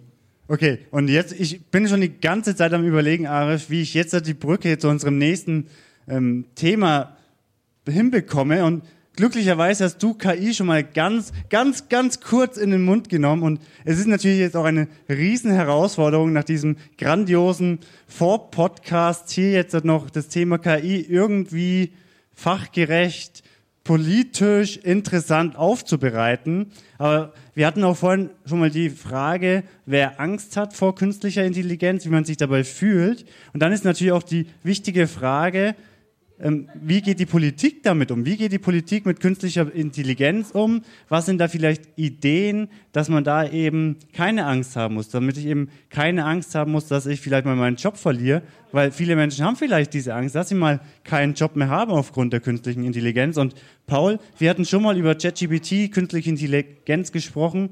Was sind denn so deine Gedanken dazu? Ja, persönlich als Student nimmt man ChatGPT gerne ähm, an und auch gerade auf der kommunalen Ebene, wenn man halt nicht so ein großes Team hat oder kein Büro hat, dann ist man schon als ähm, alleinständige Person schon darauf angewiesen, zum Beispiel bei Pressemitteilungen, dass du schon mal auf ChatGPT ähm, zurückgreifen kannst, weil das erleichtert die Arbeit eindeutig und 100 Prozent. Und das würde ich auch als Bereicherung ansehen. Es ist natürlich die Frage, dass ähm, künstliche Intelligenz trotzdem die Vorurteile des Schöpfers, sage ich jetzt mal, trotzdem mitnimmt. Also Vorurteile, die bereits vorher existiert haben, sei es geschichtlich, zum Beispiel die äh, Entdeckung ähm, von Amerika, die wird trotzdem bei der Suche einen wichtigen, ähm, wichtigen Grund oder einen Schlüsselmoment äh, spielen. Und das ist das ist halt dann doch problematisch, weil eigentlich KI nicht nur aus der Vergangenheit schöpfen sollte, was sie aktuell macht, aber vielleicht auch Perspektiven aufzeigt, ähm, wie es anders gehen müsste. Also es müsste mehr Richtung, ähm, was könnte besser sein oder welche Personen könnten in Zukunft ähm, die Welt noch mehr verändern. Und ähm, da ist die große Gefahr, dass es zu ungenau ist, meines Erachtens. Und deshalb glaube ich auch nicht, dass äh, künstliche Intelligenz letztendlich wirklich den Menschen komplett ersetzt, weil der Mensch hat einen Vorteil und das ist ähm, das Bewusstsein. Und das Bewusstsein kann die KI nicht erlernen. Und äh, daher wird der Mensch immer in, jeder, in jedem seiner Bereiche wichtig sein, weil er unterscheiden kann zwischen reinen Fakten und was ist in dem Moment angebracht und wie entscheide ich, dass ähm, Menschen und Mitmenschen angesprochen werden in meiner Arbeit. Arif, wenn ich jetzt zu dir rüberschaue in den Bayerischen Landtag, ähm, ist eigentlich ChatGPT bei euch schon und künstliche Intelligenz schon angekommen? Ich würde es mal weit fassen und künstliche Intelligenz vielleicht mit zur Digitalisierung mit einschließen, mit zum Internet. Ist das Internet noch Neuland im Bayerischen Landtag und damit auch vielleicht künstliche Intelligenz? Ist Intelligenz Neuland im Landtag.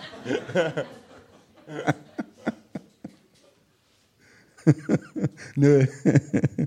äh, nee, wir machen im Landtag tatsächlich sehr viel digital.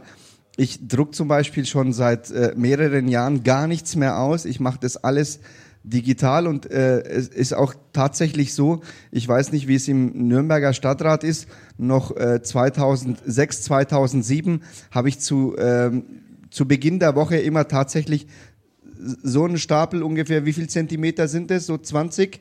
20, Für alle, die jetzt nur digital ja, zuhören, 20 Zentimeter 20 Stapel, Zentimeter. DIN A4 Blätter äh, bekommen, die man dann im Idealfall überflogen hat, aber im Normalfall direkt in der Ablage gelandet sind. Das ist im Bayerischen Landtag tatsächlich nicht so.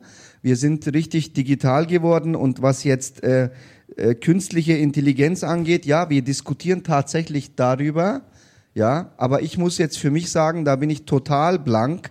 Aber dieser Podcast äh, vorhin war so interessant, dass ich währenddessen eine ChatGBT-App äh, geladen habe und ich habe mich da auch schon angemeldet und so und werde es zu Hause ausprobieren, ja. Aber dann, wir diskutieren eher im Bayerischen Landtag, weil Judith Gerlach, auch äh, unsere Digitalministerin, übermorgen in Nürnberg sein wird, in der IHK, eher so über Digitalisierung, ja. Äh, und ich würde mir wünschen, wenn in Nürnberg, das ist halt meine Heimatstadt, in anderen Städten ist es natürlich äh, genauso, wenn das in Nürnberg, wenn die Digitalisierung etwas weiter wäre als nur die Möglichkeit, digital einen Termin zu vereinbaren und alles andere muss man dann auch tatsächlich äh, persönlich machen, wenn da die Digitalisierung etwas weiter wäre. Jetzt haben wir schon lange geredet und wir haben eigentlich noch so viele Themen und wir haben auch ein brandaktuelles Thema und ich gebe euch beiden 60 Sekunden, um mir eure Meinung dazu zu sagen. Und zwar, äh, also das wird natürlich jetzt sportlich, weil der Bundeshaushalt ist heute der erste Entwurf im Bundestag verabschiedet worden. Und wir haben festgestellt, die CSU hat sich darüber aufgeregt, dass zum Beispiel das Elterngeld für Verdiener mit 150.000 Euro pro Jahr ähm, gestrichen wird. Darüber kann man jetzt streiten oder nicht. Aber wir haben festgestellt, dass in diesem Bundeshaushalt sehr, sehr viel am Sozialen gespart wird. Eigentlich überall wird gespart, aber bei den Investitionen für, ähm, für den Krieg, sage ich jetzt einfach mal so ganz blank, werden die Ausgaben erhöht. Paul, was sind so da deine Gedanken in 60 Sekunden? Boah, das ist jetzt eine Herausforderung. Ich ähm, finde das komisch und äh, vielleicht muss ich noch eine Etage höher kommen Richtung Landes- und Bundespolitik, um das zu verstehen, wie Ausgaben für Militär nochmal steigen können mit der Begründung, dass die Inflation ausgeglichen wird und gleichzeitig im sozialen Bereich das dann halt weniger wird. Ne, das verstehe versteh ich nicht und das werde ich auch als so als Pädagoge, als eine Person, die sozial Arbeit aktiv ist, auch nie verstehen. So, ich glaube, es gibt andere Lösungen und äh, gleichzeitig erschreckend ist, dass wir einen Fachkräftemangel haben, aber gleichzeitig das Schüler-BAföG sinkt. Und ich glaube, da gibt es auf jeden Fall Verbesserungsmöglichkeiten, weil wir Zehn haben, Sekunden. haben Fachkräftemangel und dann sollten wir gerade da die Ausbildung oder die finanzielle Vergütung so erhöhen, ähm, dass Ausbildung wieder attraktiv werden. Eine Punktlandung. Arif, du hast jetzt einen kleinen Vorsprung. Du hattest 60 Sekunden mehr Zeit, dir eine knackige Antwort zu überlegen. Deine 60 Sekunden laufen auch jetzt. Ich glaube, das war doch Goethe, der seiner Schwester einen Brief geschrieben hat und geschrieben hat, liebe Schwester, ich würde dir gerne einen kurzen Brief schreiben, mir fehlt aber die Zeit dazu, deswegen dieser lange Brief. Ähm, ja, 60 Sekunden. Ähm, ich denke, es ist jetzt, es ist jetzt vertretbar, äh, bei Elterngeld bei der Einkommensgrenze von 300.000 Euro auf 200.000 Euro grundsätzlich vertretbar runterzugehen. Aber aus den Gründen, die du genannt hast, Kriegsausgaben und so weiter, Klammer auf, Anton Hofreiter war derjenige, der Olaf Scholz jeden Tag aufs Neue getrieben hat, dass mehr Panzer, mehr Kampfflugzeuge und so weiter. Ja, also da kann man natürlich auch darüber streiten. Klammer zu. Ähm, dass aber in, genau in dieser Zeit Zehn ausgerechnet bei Familien gespart wird, ist, glaube ich, ein falscher Signal. Alles klar. Und bevor wir jetzt vielleicht noch die eine oder andere Frage bekommen, noch einen ganz kurzen Werbeblock von uns. Wir bedanken uns natürlich erstmal, dass wir hier im Rahmen der Podcast-Brause mit dem Funkhaus Nürnberg und im Rahmen des Nürnberg Digital Festivals zu Gast sein durften, dass ihr so lange hier gewartet habt und auch noch den letzten Podcast, also uns, mit angehört habt. Wenn ihr uns wiederhören wollt, könnt ihr ganz einfach auf Nürnberg Times oder mbtimes.de vorbeischauen oder auf Spotify, Apple Podcasts, wo auch immer. Oder ihr ladet euch unsere kostenlose App einfach runter. Und dann bedanke ich mich erstmal für eure Aufmerksamkeit, bedanke mich bei dir, Arif, bedanke mich bei dir, Paul, dass ihr hier heute meine Gäste wart, dass ihr unsere ZuhörerInnen heute alle wart. Und danke und einen großen Applaus für uns alle erstmal.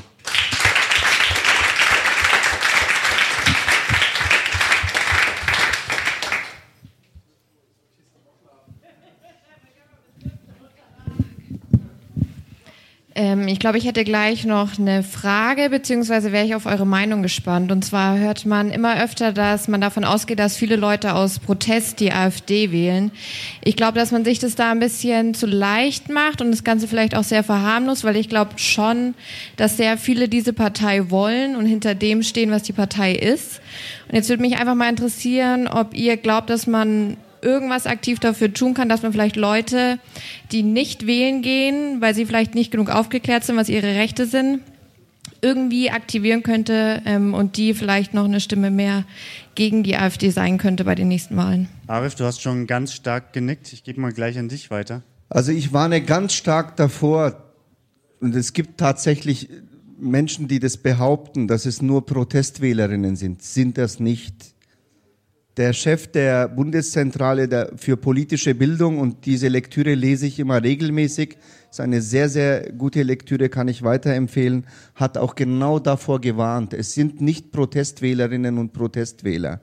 Es gibt anscheinend nach wissenschaftlichen Untersuchungen 17 bis 19 Prozent der Bundesbevölkerung ist genau für Rechtsaußen sehr zugänglich und das als Protest abzutun, wäre ein fataler Fehler. Was man dagegen tun kann, darüber machen wir uns ständig Gedanken, aber im Moment bin ich tatsächlich so aufgewühlt, dass ich erstmal Gedanken sammeln muss und dann wieder Kraft schöpfen und schauen, wie kriegt man insbesondere Menschen, die nicht zur Wahl gehen, ähm, auch an die Wahlurne. Mein bester Freund, ja, also nur mal ein Beispiel aus, aus der Praxis. Mein bester Freund, der hat mit, für 18, mit 1800 Euro im Monat drei Kinder großgezogen, ja, Alleinverdiener. Jetzt sagt er zu mir, du Arif, ich, die Kinder sind jetzt aus dem Haus. Ich kann mir jetzt, jetzt hat er aktuell so 2200 Euro, wenn er Nachtschicht und Sonntags arbeitet, 2400 Euro ähm, äh, netto. Ähm, jetzt kann ich mir einen BMW X3 leisten. Der ist 13 Jahre alt schaut aber echt gut aus. Jetzt kann ich mir endlich dieses Auto leisten. Und du und viele andere, die sich jetzt einen Tesla leisten können, die vor ein, zwei, fünf, zehn Jahren eine 300 PS Dreckschleuder gefahren haben, jetzt kommt ihr und zeigt mit dem Finger auf mich und sagt, hey du Dreckschleuder, ja. Der sagt zu mir, gib mir das Geld für einen Tesla, dann fahre ich gerne einen Tesla, habe ich aber nicht. Und von dem her müssen wir echt schauen, wie wir bei diesen Reformen, die wir machen, ja, die Menschen besser mitnehmen. Wenn wir die Königstraße vor zehn Jahren ohne Ankündigung einfach so gesperrt hätten, ja, für den Verkehr, hätten wir heute noch Demonstrationen hier vor der Tür, ja. Man muss die Menschen mitnehmen und ich glaube, Politik muss die Menschen mitnehmen, mit ihnen reden und dann auch tatsächlich ähm, die Menschen erstmal, den Menschen erstmal erklären, und wenn die Menschen mehrheitlich für etwas bereit sind, das dann auch umsetzen. Aber dann so zu tun, ähm, wir wissen alles besser, ne? das ist genau kontraproduktiv, was zurzeit läuft, ja. Das mit dem Heizungsgesetz, es war, im Grunde genommen war es nur ein Referentenentwurf. Warum der vorher bei der Presse landet und äh, bevor er zum Minister geht und so weiter, da kann man sich drüber streiten, ja. Aber da ist doch genau der Eindruck entstanden, wir wissen alles besser, wir als Politikerinnen und Politiker. Und vielleicht wäre es auch ein Denkzettel an uns insgesamt in der Politik, die Menschen mitzunehmen, ja. Ganz kurz, Paul, oder vielleicht gibt es ja noch andere Fragen jetzt. Ich glaube, da gibt es noch eine. Wir würden weitermachen und Paul, dann würde ich dir jetzt die Antwort zusichern. Ich habe mal die grundsätzliche Frage, wenn man jetzt die Sachen mit Friday for Future und jetzt diese anderen, wo ich grundsätzlich sage, das ist ein Schritt zu weit und die werden jetzt ohne Bewährung verurteilt. Das, ähm, diese, ich komme jetzt nicht auf den Namen, ihr wisst. Genau. Letzte Generation. Das ist, ähm, das ist mir auch ein Schritt zu weit, aber ist jetzt, da wird ganz stark durchgegriffen. Und für mich ist das ein Signal oder ich sehe das so, wenn, wenn Recht Gewalt von rechts kommt. Und da wird, habe ich so das Gefühl, was so in der Presse passiert, dass das wird zumindest nicht öffentlich gemacht, dass das wirklich da auch bestraft wird. Das stellt, stellt sich mir die Frage, wird es überhaupt bestraft? Und ist das nicht ein Signal, dass das ja auch die AfD und ähnliche Gruppierungen ja auf so eine Stufe stellt? Ja, das ist ja alles nicht so schlimm, weil es und dass das so eine gewisse Akzeptanz erzeugt bei jemandem, der vielleicht noch sonst auf dem leicht rechten Flügel der CSU jetzt wäre. Nicht mein Ding, aber ja. Und die dann so sagen, ja, ich fühle mich jetzt da nicht mehr so ganz aufgehoben, aber die sind ja nicht so schlimm. Ähm, da passiert ja nichts. Die Linken, das ist ja das Große, das ist ja das Schlimme. Obwohl, wenn man das weiß, ist, dass es viel mehr rechtsorientierte Gewalttaten gibt als Linke. Und die gehen hauptsächlich gegen Sachbeschädigungen und rechts geht meistens gegen Personen. Und das finde ich, wird nicht richtig kommuniziert und da kommt für mich ganz persönlich kein starkes Signal von der Politik zu sagen, das ist so, wie es jetzt läuft und wir müssen das ändern oder wir tun da auch was für. Also das ist ein großes, großes Thema. Ich versuche das irgendwie zusammenzufassen, um dann auch eine entscheidend richtige Antwort zu geben oder die zumindest in die Nähe geht. Erst einmal Fridays for Future und die letzte Generation, die arbeiten nicht miteinander zusammen. Das heißt, was die letzte Generation macht, da ist, die, ist Fridays for Future nicht hinterher. Die Fridays for Future hat eher so den bürgerlichen Weg gewählt und kommt damit bisschen besser voran. Die letzte Generation wirkt für viele sehr, sehr hart und auch nicht nachvollziehbar, weil gerade es erwischt die Leute, die ähm, zur Arbeit müssen, so die sowieso meistens weniger verdienen, die dann ähm, dann wieder zu spät zur Arbeit kommen. Ähm, ich finde aber, das ist auch ein Zeichen von Protest und auch ein Zeichen dafür, dass in unserer Gesellschaft irgendwas falsch läuft im Bereich der Klimapolitik und wie sollen gerade jüngere Leute denn aktivistisch aktiv werden, ne, um gesehen zu werden? Ähm, und ich, deshalb finde ich, dass es ist legitim, was sie machen, dafür, dass sie dann auch ähm, dementsprechend dann auch äh, Geld, also eine Anzeige bekommen, das, das wissen die Personen und damit müssen die Personen auch leben. Was am Ende daraus gemacht wird und die verschiedenen Razzia, die dazu ge gehören, wo man am Ende nur äh, Klebstoff oder so findet, das zeigt ja einfach nur, wie banal das ist. Und ich finde gerade auf der rechten Seite, ohne so eine Hufeisentheorie da irgendwie zu bilden, ähm, ist die Struktur nochmal viel, viel fester verankert und wie man ja auch sieht, in Kooperation manchmal mit der Polizei, aber auch mit der Justiz so ähm, so in einer so in einem Zusammenspiel, dass gerade der Rechtsruck oder Rechtsextremismus oft einfach äh, gleichgestellt wird mit Medienberichterstattungen von der letzten Generation. Und das darf eigentlich nicht sein. Dafür haben wir Medien, die das auch präsentieren müssen, den Rechtsruck, Rechtsextremismus, ähm, boah, ich weiß gar nicht, wie die alle heißen, ähm, um dann auch zu sagen, die Gefahr gilt nicht von links, sondern vielleicht eher von der rechten Seite. Ne? Ohne das so, ohne das so ähm, nach der Hufeisentheorie dann auch so zu bestätigen. Aber die Gefahr ist, dass am Ende ich verletzt werde, so dass Ari verletzt wird, weil wir Politik machen die für uns, für unsere Bevölkerung, für unsere Nachbarn oder für unsere besten Freunde wichtig ist, ähm, währenddessen äh, Leute von der letzten Generation sich nur auf die Straße kleben.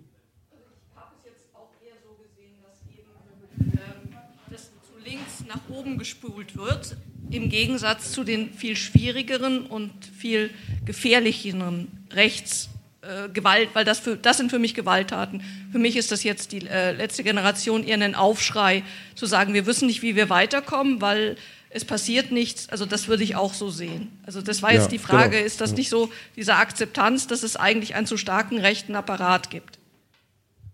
Also ich weiß jetzt nicht, wie es in den in der medialen in der medialen in, in, den Medien wiedergegeben ist. Ich kann aber sagen, dass tatsächlich insbesondere unsere Sicherheitsbehörden, insbesondere die Polizei da sehr sensibilisiert ist, dass die jetzt da kein, äh, dass sie jetzt nicht, also ich habe zumindest nicht den Eindruck, dass man bei äh, rechten Straftaten äh, anders vorgeht als bei Klimaklebern äh, oder linken äh, Straftaten. Ähm, und wir haben auch in den letzten Jahren tatsächlich sehr viel dazugelernt. Ich bin ja Mitglied im NSU-Untersuchungsausschuss und wir haben in den letzten 15 Monaten so ziemlich alle Beamtinnen und Beamte und Staatsanwälte und Generalbundesanwalt und auch den damaligen Innenminister äh, bei uns im NSU-Untersuchungsausschuss gehabt, haben sie äh, mit ihnen gesprochen als Sachverständige, aber auch äh, quasi äh, als Zeugen vernommen. Und da sieht man schon, dass tatsächlich insbesondere beim Polizeiapparat da schon ein Umdenken stattgefunden hat und dass die Polizei da jetzt auch tatsächlich in alle Richtungen sehr sensibilisiert ist. Und wenn der aktuelle äh, bayerische Innenminister sagt, die größte Gefahr geht tatsächlich von rechts aus, dann ist das auch ein Riesenfortschritt, ja, weil früher hat er ja erstmal Linksextremismus genannt und erst viel später, wenn alle Journalisten weg waren, Rechtsextremismus auch als Gefahr bezeichnet, sarkastisch gesagt, ja. Aber ich kann natürlich, ich weiß jetzt nicht, unter welchen Haftbedingungen die Klimakleber untergebracht waren, aber vor einigen Wochen haben wir die NSU-Terroristin Beate Zschäpe vernommen als NSU-Untersuchungsausschuss. Da waren wir in Chemnitz im Gefängnis und wir haben sie über acht Stunden vernommen. Ähm, wir können gerne an anderer Stelle mal darüber reden, was Beate Zschäpe achteinhalb Stunden erzählt hat. Aber ich hatte tatsächlich so den Eindruck, dass es gerade eine junge Frau ist, die auf Zeltlager ist oder Ferienlager oder so. Ich hatte nicht den Eindruck, dass die jetzt irgendwie inhaftiert ist oder die hat sich da, es war auf dem Gefängnisgelände in einer Turnhalle, die ist dann raus und hat sich da frei bewegt, eine rauchen und ohne Sicherheitspersonal und so weiter. Ich habe eigentlich gedacht, okay, das ist die äh, berühmteste, bekannteste, berüchtigste Rechtsterroristin aktuell in der Bundesrepublik, ja, ähm, dass die sich da so frei bewegen kann, hat mich erschreckt, ehrlich gesagt. Ich würde doch meinen, um jetzt wahrscheinlich auch zum Ende zu kommen, das schreit ja förmlich nach einer neuen Episode bei The Nürnberg Times genau über dieses Thema, Arif. Ähm, und jetzt gebe ich nochmal zurück und wenn es keine Fragen mehr gibt. Eine Frage haben wir noch, also die letzte noch schnell und dann. Äh, ich muss noch mal reingrätschen, ganz wichtig. Ähm, Leute, die rechte Parteien wählen, die sind ja oft sehr unentspannt, die haben oft sehr viel Angst und wahrscheinlich auch Probleme mit dem Darm. Jetzt könnte man sagen, wäre da nicht die Lösung, dass wir Cannabis legalisieren? Wie weit sind wir denn da eigentlich? Das wollte ich noch mal reinbringen, bevor es keiner macht. Wann bubert's legal? Paul? Ich wollte gerade sagen, Arif, hast du mehr Informationen? Also das, was ich höre, ist ziemlich bald, ja. Äh, ich ziemlich bald. Ähm, man hört auch tatsächlich Signale, aber das werden es wahrscheinlich nicht schaffen. Vor der Sommerpause wird es nichts, aber ich denke, so im September dürfte es tatsächlich der Fall sein. Ja, da kann man auch mal klatschen. Schön, dass wir hier noch auf einer positiven Note irgendwie enden. Ähm, Ihr habt, ihr habt einen, Haufen, einen Haufen Probleme angesprochen, einen Haufen komplexe Sachverhalte und da bin ich echt froh drum, dass es da irgendwie auch, ähm, ja, es ist auch ein Thema, das in Richtung Presse geht. Also, dass irgendwie die vierte Gewalt ist da gefragt, glaube ich, bei vielen Fragen, ähm, da auch entsprechend aufzuklären und da bin ich dankbar für solche Angebote wie The Nürnberg Times oder da freue ich mich auch, dass wir vielleicht hier einen ganz kleinen Beitrag leisten können, solche Themen einfach mal anzusprechen und mal zu diskutieren. Und deswegen freut es mich, dass ich auch sagen kann, dass wir auf jeden Fall mit der Podcast-Brause, heute geht die erste Staffel zu Ende, dass wir uns aber auf jeden Fall entschlossen haben, eine zweite Staffel zu machen. Und Dankeschön. Ich habe jetzt zwar noch kein fixes Datum, aber das wird so September, Oktober wahrscheinlich irgendwie. Am besten abonniert ihr äh, das Ganze und dann kriegt ihr entsprechende Nachricht oder ihr folgt uns auf Instagram oder schaut mal auf die Webseite oder kommt im Afterwork vorbei. Äh, das ist auch immer ganz gut. Von daher vielen Dank jetzt mal an euch, an äh, Kevin, an Paul, an Arif. Ähm, das war eine ganz spannende Unterhaltung. Es war überhaupt heute ein, ein, ein krass äh, abwechslungsreicher Abend mit sehr vielen spannenden Themen, die irgendwie erheitert haben, zum Nachdenken angeregt haben, irgendwie positiv, aber auch negativen Ausblick in die Zukunft irgendwie beinhaltet haben. Also ich gehe krass geflasht nach Hause. Ich weiß nicht, wie es euch geht. Kali möchte noch was sagen. Ich, ich könnte die ganze Zeit reden, aber das wisst ihr ja. Äh, von daher. Fällt äh, fast nicht auf. Ich hätte jetzt mit euch noch äh, stundenlang drüber diskutieren können. Nee, vielen Dank für einen wunderbaren Abend. Ähm, auch zum Saisonabschluss. Äh, wir werden in einer Woche in der Halbzeitbrause da sicherlich noch tiefer reingehen. Aber ich fand, inhaltlich hatten wir heute wirklich die stärkste aller Aufnahmen. Äh, von reinen, äh, tollen Ideen über äh, wichtige Zukunftsthemen, über wichtige aktuelle Themen. Danke, dass ihr alle da wart. Ähm, und würde sagen, wir machen jetzt noch schön ein Gruppenfoto mit allen äh, Podcastenden, die noch da sind. Ja, es sind noch alle da, glaube ich. Nur Johanna vielleicht nicht. Äh, Die photoshoppen wir da Aber noch rein. Mit, mit, Mit diesem, mit, mit diesem Tschüss jetzt beenden wir die erste Saison oder die erste äh, Season der Podcast-Brause. Ähm, es waren sechs wunderbare Aufzeichnungen.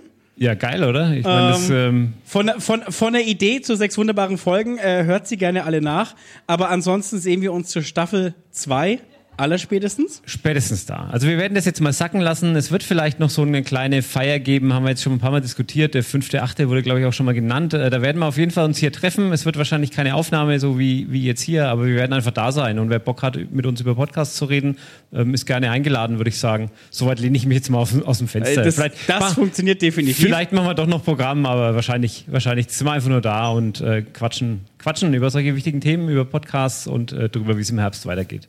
Und ansonsten haben wir, glaube ich, mit äh, zumindest der uns bekannten ersten offenen Podcast-Bühne, glaube ich, äh, einen geilen Maßstab gesetzt. Äh, das, da, da klopfe ich uns einfach mal selber auf die Schulter. Wir wurden von sehr vielen Leuten zum Stadtstrand eingeladen, nach der, im Laufe der ersten Staffel. Wir wurden von so vielen Leuten äh, angerufen, angesprochen, dass sie mit ihrem Podcast herkommen wollen. Ähm, wir haben eine Bühne, auf der zwischen äh, Spaß und Wikipedia-Artikel, aber auch aktuelle politische Themen diskutiert werden. Und wenn das nicht ein wichtiger äh, Beitrag auch zum kulturellen Leben in der Stadt ist. Und es haben sich Podcasts eingebucht, die uns gar nichts davon gesagt haben. Das fand ich jetzt auch, Noch- ganz- noch fand ich jetzt besser. auch schön heute. Also Äh, vielen Dank auf jeden Fall an die Teams, dass wir das nicht wieder vergessen. Äh, ans Team vom Afterwork, die hier natürlich äh, das Ganze begleitet haben und uns hier großartig versorgt haben. Vielen Dank. Ganz stark vertreten natürlich auch immer das Team von Potio, die hier mit äh, Technik, die hier mit Fotos, die hier mit Organisation und äh, Knipsen und allem eigentlich beschäftigt sind. Also vielen Dank auch in die Richtung. Und ich habe ja vorhin gelernt, wir sind ein Bildungspodcast. So, Podcast-Brause. Unser Bildungsauftrag an euch heute ist, geht raus, nehmt die Themen mit, diskutiert über die Themen, hört auf zu schweigen. Das ist, glaube ich, das wichtigste Element aus dem letzten Podcast. Und für uns, erzählt den anderen Leuten von der Podcast-Brause, weil spätestens in zwei Monaten sind wir wieder hier. Wir werden wieder mit ein paar knackigen, lustigen, guten, wiederholenden Themen äh, kommen. Äh, Patrick schnappt sich noch ein Mikrofon, darauf habe ich eigentlich gewartet und habe versucht, die Zeit zu überbrücken. Und erzählt den Leuten davon, abonniert unseren Podcast. Ja, und ich hatte jetzt äh, die große Angst, dass der, der, der größte Dank äh, verloren geht im schlimmsten Fall.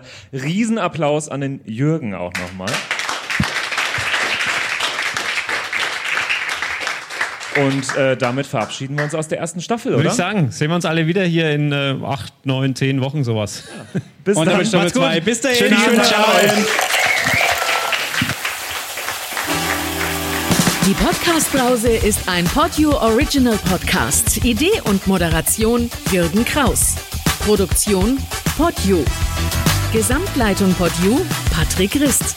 Alle Podio Podcasts findest du auf podio.de, in der kostenlosen Podio App und überall dort, wo es Podcasts gibt. Podio Podcasts für dich aus deiner Region. Podio.